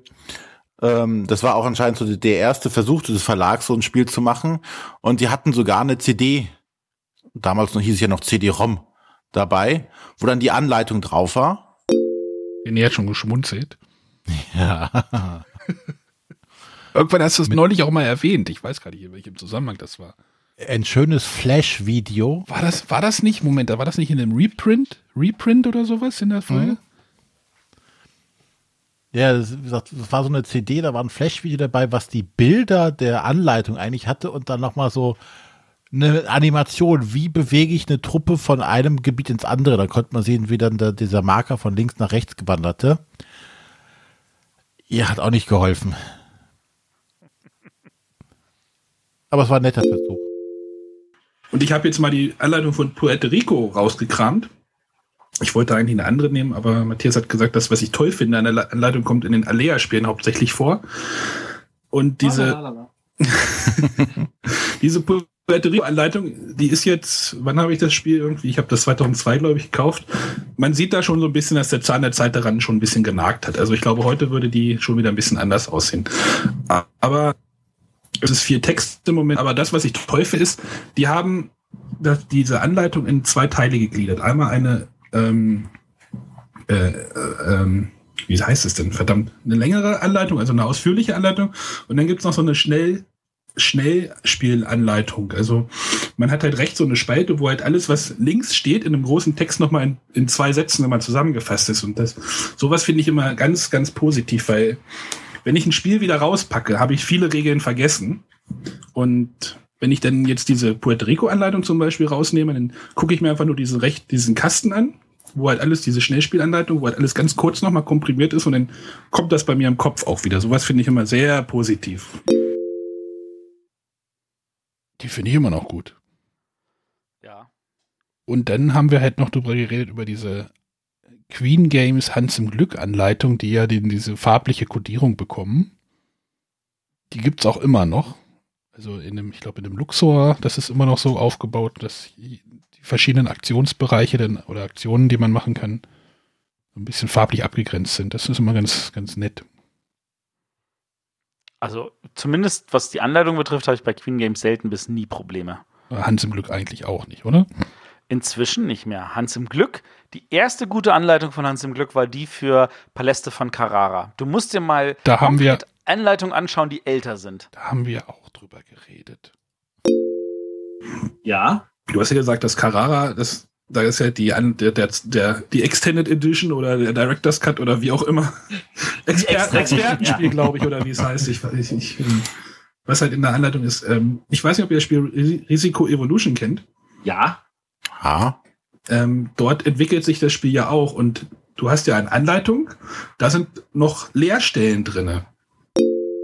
Die sich ja dann auch weiterentwickelt. Damals fanden wir das noch neu und innovativ. neu und Es war damals auch noch neu und innovativ. Oh, was auch noch neu und innovativ ist. Hm. Ja, aber was ja zum Beispiel helfen würde, so, so als Gedankenspiel, gerade bei so einer App, wenn du sagst, du legst das iPad daneben, so eine interaktive Anleitung. Ja. Gibt's immer noch nicht. Will man die haben? Ja, aber das, doch, gibt's doch mittlerweile, wie die, was war, hießen die, Deist? Ah, Irgendwas ja, ja. rausgekommen? Ja, ja, die Oder sind. DigiDice? Digideist. Digideist. Die sind tatsächlich noch aktiv, die sind noch am Machen. Waren die nicht auch in Göttingen? Die waren sonst auch sind doch sonst immer in Die Göttingen. waren, Die waren letztes auf jeden dieses Jahr nicht in Göttingen, die waren aber in Essen, die hatten dort einen riesigen Stand, sie waren auf der BerlinCon letztes Jahr. Die haben da Stimmt, da tatsächlich ein spannendes Konzept, weil sie einfach sagen, es will ja eh kein die Anleitung lesen. Und wir führen tatsächlich mit einer App interaktiv in das Spiel hinein. Und das ist halt einfach eine Mischung aus Video und App und so. Ja, aber wenn ich gucke, Portfolio of Games, gerade auf deren Seite, es sind sechs Spiele. Ja, weil sie sich so viel Mühe und Zeit für jedes einzelne Spiel nehmen, das ist auch ein Kostenfaktor. Ja, wobei ähm, auf deren Blog der letzte Eintrag auch aus dem Dezember 2017 ist. Uh, das ist schlecht. Ne, Sie haben eh nicht viel gemacht, aber da haben sie noch irgendwie äh, Fire and Ice Beta und äh, Le Havre, Tail Feathers, Love Letter irgendwas stehen. Okay. Aber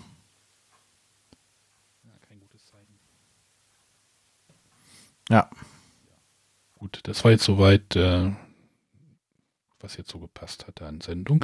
Aber Matthias war noch. Äh Matthias, du wurdest doch auch einge eingeladen von der Spieleoffensive, oder nicht? Da ja, das du- war keine Einladung. Ich habe so, mich Du eingeladen. hast dich eingeladen. Was war denn da los?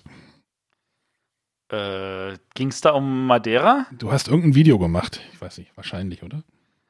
Ja, das ist so, ähm, die Spieloffensive hat ja auch immer ihre Regelerklärvideos. Das war ja damals dann schon so, so ein Verkaufsargument. Heutzutage ist es das natürlich deutlich weniger, weil man Regelvideos tatsächlich Gibt in es die denn? größerer Gibt's Masse. diese Videos noch? Meines Wissens gibt's die. Aber ganz ehrlich, ich bin mir nicht mehr so sicher und ich habe auch von den Videos damals eigentlich nie eins genutzt, weil ich das, ich bin einfach nicht je- jemand, der das wirklich großartig über diesen Kanal am liebsten lernt, sondern also ich Man da noch. Zugriff über seinen Bereich? Ja, also du kannst tatsächlich für jedes Spiel, das du dort gekauft hast, wenn sie ein Video haben, kannst du das jederzeit dort aufrufen. Ich gehe mal gucken. Und das war halt so, dass äh, ich damals natürlich äh, bei What's Your Game natürlich versucht habe, die äh, entsprechend das Spiel irgendwie auf seine Weise zu promoten. Und dazu gehört es, dass ich dann nach Merseburg gefahren bin und dort das Regelvideo mich selber dafür vor die Kamera gestellt habe. Weil ich brauchte kein eigenes Equipment, das hatten die alle dort und ich hatte eine persönlich feste davon, Überzeugung davon, wie man das am sinnvollsten erklärt, das Spiel mit seinen ganzen Elementen. Und das haben wir dann einfach gemeinsam gemacht und das fand ich eigentlich cool. Ich habe hier Zugriff auf Herr der Ringe. Siehst du? Ja. Ja, ist schon ganz, ist schon ganz cool. Nur die Frage ist halt, ob die ganze, ob die ganze YouTube-Bewegung das Ganze jetzt so ein bisschen torpediert hat. Ne? Ich gehe davon aus. Aber da an der Stelle ähm, ist ja so, also die, die reiten ja nicht ewig auf demselben Kram rum. Sie, ver sie verschieben dann einfach ihre Schwerpunkte und dann. Aber Half Pint Heroes zum Beispiel gibt es auch ein Video. Natürlich, das ist aber deren eigenes Produkt. Ja, äh, Indirekt eigenes. Maestro, was ist hier noch neu? Viral ist auch noch relativ? Ist aber auch indirekt ihr eigenes Produkt. Ja, das sind jetzt die, die hier in meinem Servicebereich liegen. Ansonsten ist es schon so, dass die ähm, natürlich auch ein paar immer noch machen. Das kann ich dir sagen. Also äh, ich weiß, also die machen, die machen nicht für alle Spiele, das können sie gar nicht liefern. Das war zwar mal deren Anspruch, aber sie wissen, dass das überhaupt inzwischen utopisch ist. Aber da, da äh, stimmt halt deren Community mit ab und dann wird geguckt jeden Monat so, was sind die meistgewünschten Spiele und für die machen sie auf jeden Fall die Anleitung. So, aber jetzt zur großen Frage. Vier Jahre später, hat sich denn in dem Bereich viel getan oder schlagen wir uns immer noch mit komplexen, komplizierten, nicht guten Regeln rum? Matthias, du hast mir am Wochenende auch was gesagt zu einer Anleitung. Ich weiß nicht, ob du Das möchte ich jetzt aber hier nicht wiederholen. Aber ne, ich glaube, wir sind, äh, wir sind. Es gibt da einfach wahrscheinlich nicht den Weg, weil jedes Spiel ist anders. Äh, da gibt es sicherlich dann auch noch Moden, die man halt äh, vielleicht auch mal bedient. Die dann wieder. Ja, Also die ich Spiele denke sind aber anders. die- grundsätzlich, das ist besser geworden. Das hat ja eben auch schon mal gesagt. Also ja, aber sind du hast jetzt. im gelobten Regelland, Ja. aber Aber wenn du, wenn du ein Problem hast, dann äh, gehst du auch jetzt heutzutage wahrscheinlich auch noch mal eher zu YouTube oder sonst wohin und versuchst mal rauszufinden oder guckst dir ein Let's Play an. Was für mich tatsächlich mittlerweile auch ein wichtiger Faktor ist, um ein Spiel zu lernen. Ich gucke mir ein Let's Play an tatsächlich. ja, aber du musst trotzdem ja äh, die Regeln doch noch selber Ja, lesen, ich- weil du weißt ja nicht, was, ob derjenige das dann doch so gut gelesen hat, wie er, wie er hofft. Ja, ich gucke mir die Regel an, so zu, keine Ahnung, verstehe die dann zu 70 Prozent. dann gucke ich mir ein Let's Play an und dann fügt sich das so zusammen bei mir meistens. Ja. Also ich gucke mir dann nicht eine Regelerklärung an, weil die hatte ich ja dann quasi schon so halb und äh, versuche dann halt den. Früher, ganz früher hatte ich mir ab und zu mal so ein Spiel dann auch aufgebaut und habe dann so mit der Regel und dem aufgebauten Spiel das zu erlernen. Also ich, ich lasse mich mal so formulieren. Ich bin der Meinung, die Regeln sind im Gro besser geworden. Es gibt natürlich immer wieder Ausnahmen. Ähm, der Anspruch ist aber auch höher geworden. Also eine Anleitung, die vor vier Jahren oder acht Jahren noch als Wow ist die geil galt, äh, würde heutzutage bei vielen nur noch so zu einem äh, mh, Funktioniert. funktioniert oder äh, könnte man besser machen. Ähm, das ist, ohne jetzt auf die Details einzugehen, wir hatten zum Beispiel ja, dieses Jahr in Göttingen einen spannenden Workshop, wo wir tatsächlich Anleitungen genommen haben von Spielen bei ihrer Erstveröffentlichung in ihrer aktuellen Version. Zum Beispiel ein, wie sah denn die erste Regel von Katan aus, wie sieht sie jetzt aus? Wie sah die erste Regel von Carcassonne aus, wie sieht sie jetzt aus? Und äh, Leute, schaut euch das mal tatsächlich an. Man kann im Netz noch die alten Anleitungen finden zum Teil. Da ist schon ein Riesenunterschied. Und da, da ist, also da sieht man tatsächlich, wie es besser geht und wie man es besser machen kann. Und dass der Zahn der Zeit im Notfall auch sagt, man kann sich nicht darauf ausruhen und man muss weiter an diesem Produkt arbeiten und es kann nicht immer alles auf Anhieb richtig sein. Ähm, Ich hätte da noch einen passenden Einspieler, den ich oh ja, mach mal. Aber Spiele werden getestet, Anleitungen werden doch aber auch getestet, oder? Ja, aber da, da, jetzt kommen wir zu dem Problem. Ein Spiel kannst du mit relativ vielen Leuten mehrmals testen und du hast Ja. dann ab und zu noch ein paar Blindgruppen, wo du das neu testest, damit du einfach noch so ein paar zusätzliche Eindrücke gewinnst. Ähm, aber es ist nicht schwierig, Leute zu finden zum Testen. Finde mal Leute, die bereit sind zu sagen, ja, ich teste die Anleitung im Sinne von, ich lese sie mir durch und versuche dann das Spiel zu Ja, spielen. vor allem, wenn er sie dann einmal gelesen hat, weiß er schon Teil und wenn dann was verändert wird, dann spielt ja das. dann brauchst du wieder neue Tester ihr, braucht die das Anleitung. ihr braucht das Blitzdings von Men in Black. Oh ja, das würde helfen. Dann bräuchten wir auch jedes Jahr keinen neuen Spieler rauszubringen. Wir würden einmal kurz alle Besucher der Messe blitzen und dann verkaufen wir ihnen dasselbe Spiel, was sie schon haben, nochmal. Nein, aber Mit das einer ist besseren halt Anleitung. So, ein- so ein Thema, was halt schwierig ist. Ne? Die Testen. Es ist, es ist definitiv schwierig. Aber ich merke, dass es, dass tatsächlich dieses Blindtesten der Regeln immer mehr auch tatsächlich stattfindet. Also so ein, ähm, ich, ich, als ich in, auf der Lyracon war in Portugal, ähm, da saßen wir halt da und das Alubari, das neue Snowdonia mit, mit T-Thema, ähm, das war eigentlich fertig, das Spiel. Und dann hieß es einfach nur, ja, aber ich teste jetzt nur noch die Anleitung. Hier ist das Spiel, hier habt ihr die Anleitung. Lern mal. Bitte erarbeitet sie euch gemeinsam und ich sitze nur daneben und wenn ihr was falsch spielt, dann habt ihr es falsch gespielt. Und es war total spannend, das auch so in der Form mitzuerleben. Und äh, dass Ja, das tatsächlich noch, man Leute noch dafür finden kann. Und ja. trotzdem spielt man wahrscheinlich irgendwie drei Viertel oder ein Viertel seiner Spiele beim ersten Mal irgendwie falsch, oder? Ich meine, bei dir ist es neulich bei Min ach nee, Minara darf ich jetzt nicht sagen. Ähm, Ja, aber se- se- selbst bei Minara. äh, gut, oder bei dann- Rise, bei Rise of Queensday ging letzte Woche, glaube ich, auch eine Diskussion. Auch da habe ich was falsch gespielt. Und, und da warst du nicht alleine. Da war ich nicht alleine. Und da ist es aber so, tatsächlich, es steht, wenn man es richtig interpretiert, auch korrekt in der Anleitung, aber wir haben es halt falsch interpretiert, weil das halt auch passieren kann. Und das ist natürlich bei so einem Legacy-Spiel noch mal viel, viel schwieriger. Also, falsch ähm, gespielt. es ist, äh, ja, da, da gehen wir, glaube ich, ein kleines bisschen zu sehr in den Spoilerbereich. Machen wir gleich. Ähm, äh, Aber ansonsten ist es so, dass äh, ich habe zum Beispiel auch bei unserem Bibelwochenende habe ich ja auch ein Spiel dabei gehabt und das habe ich einfach zwei Gruppen in die Hand gegeben und habe gesagt, Anleitung liegt drin, bitte spielt das nach Anleitung und das hat funktioniert und das hat mir sehr viel Freude gemacht. das ist doch schön. Ich glaube, jetzt haben wir hier zwei Stunden hier mal gerissen. War gar nicht unser Ziel. Nee, die nicht. oder? Äh, ich denke mal, das reicht jetzt. Ne? Das reicht, ich Genau. denke auch. Alles klar. Ade. Ohren zuhalten und ab die Post.